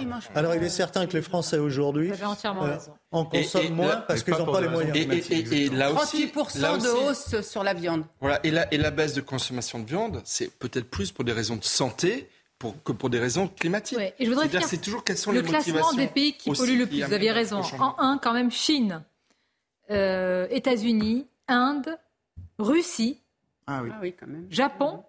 Le Japon, c'est. Eh oui, Allemagne, Iran.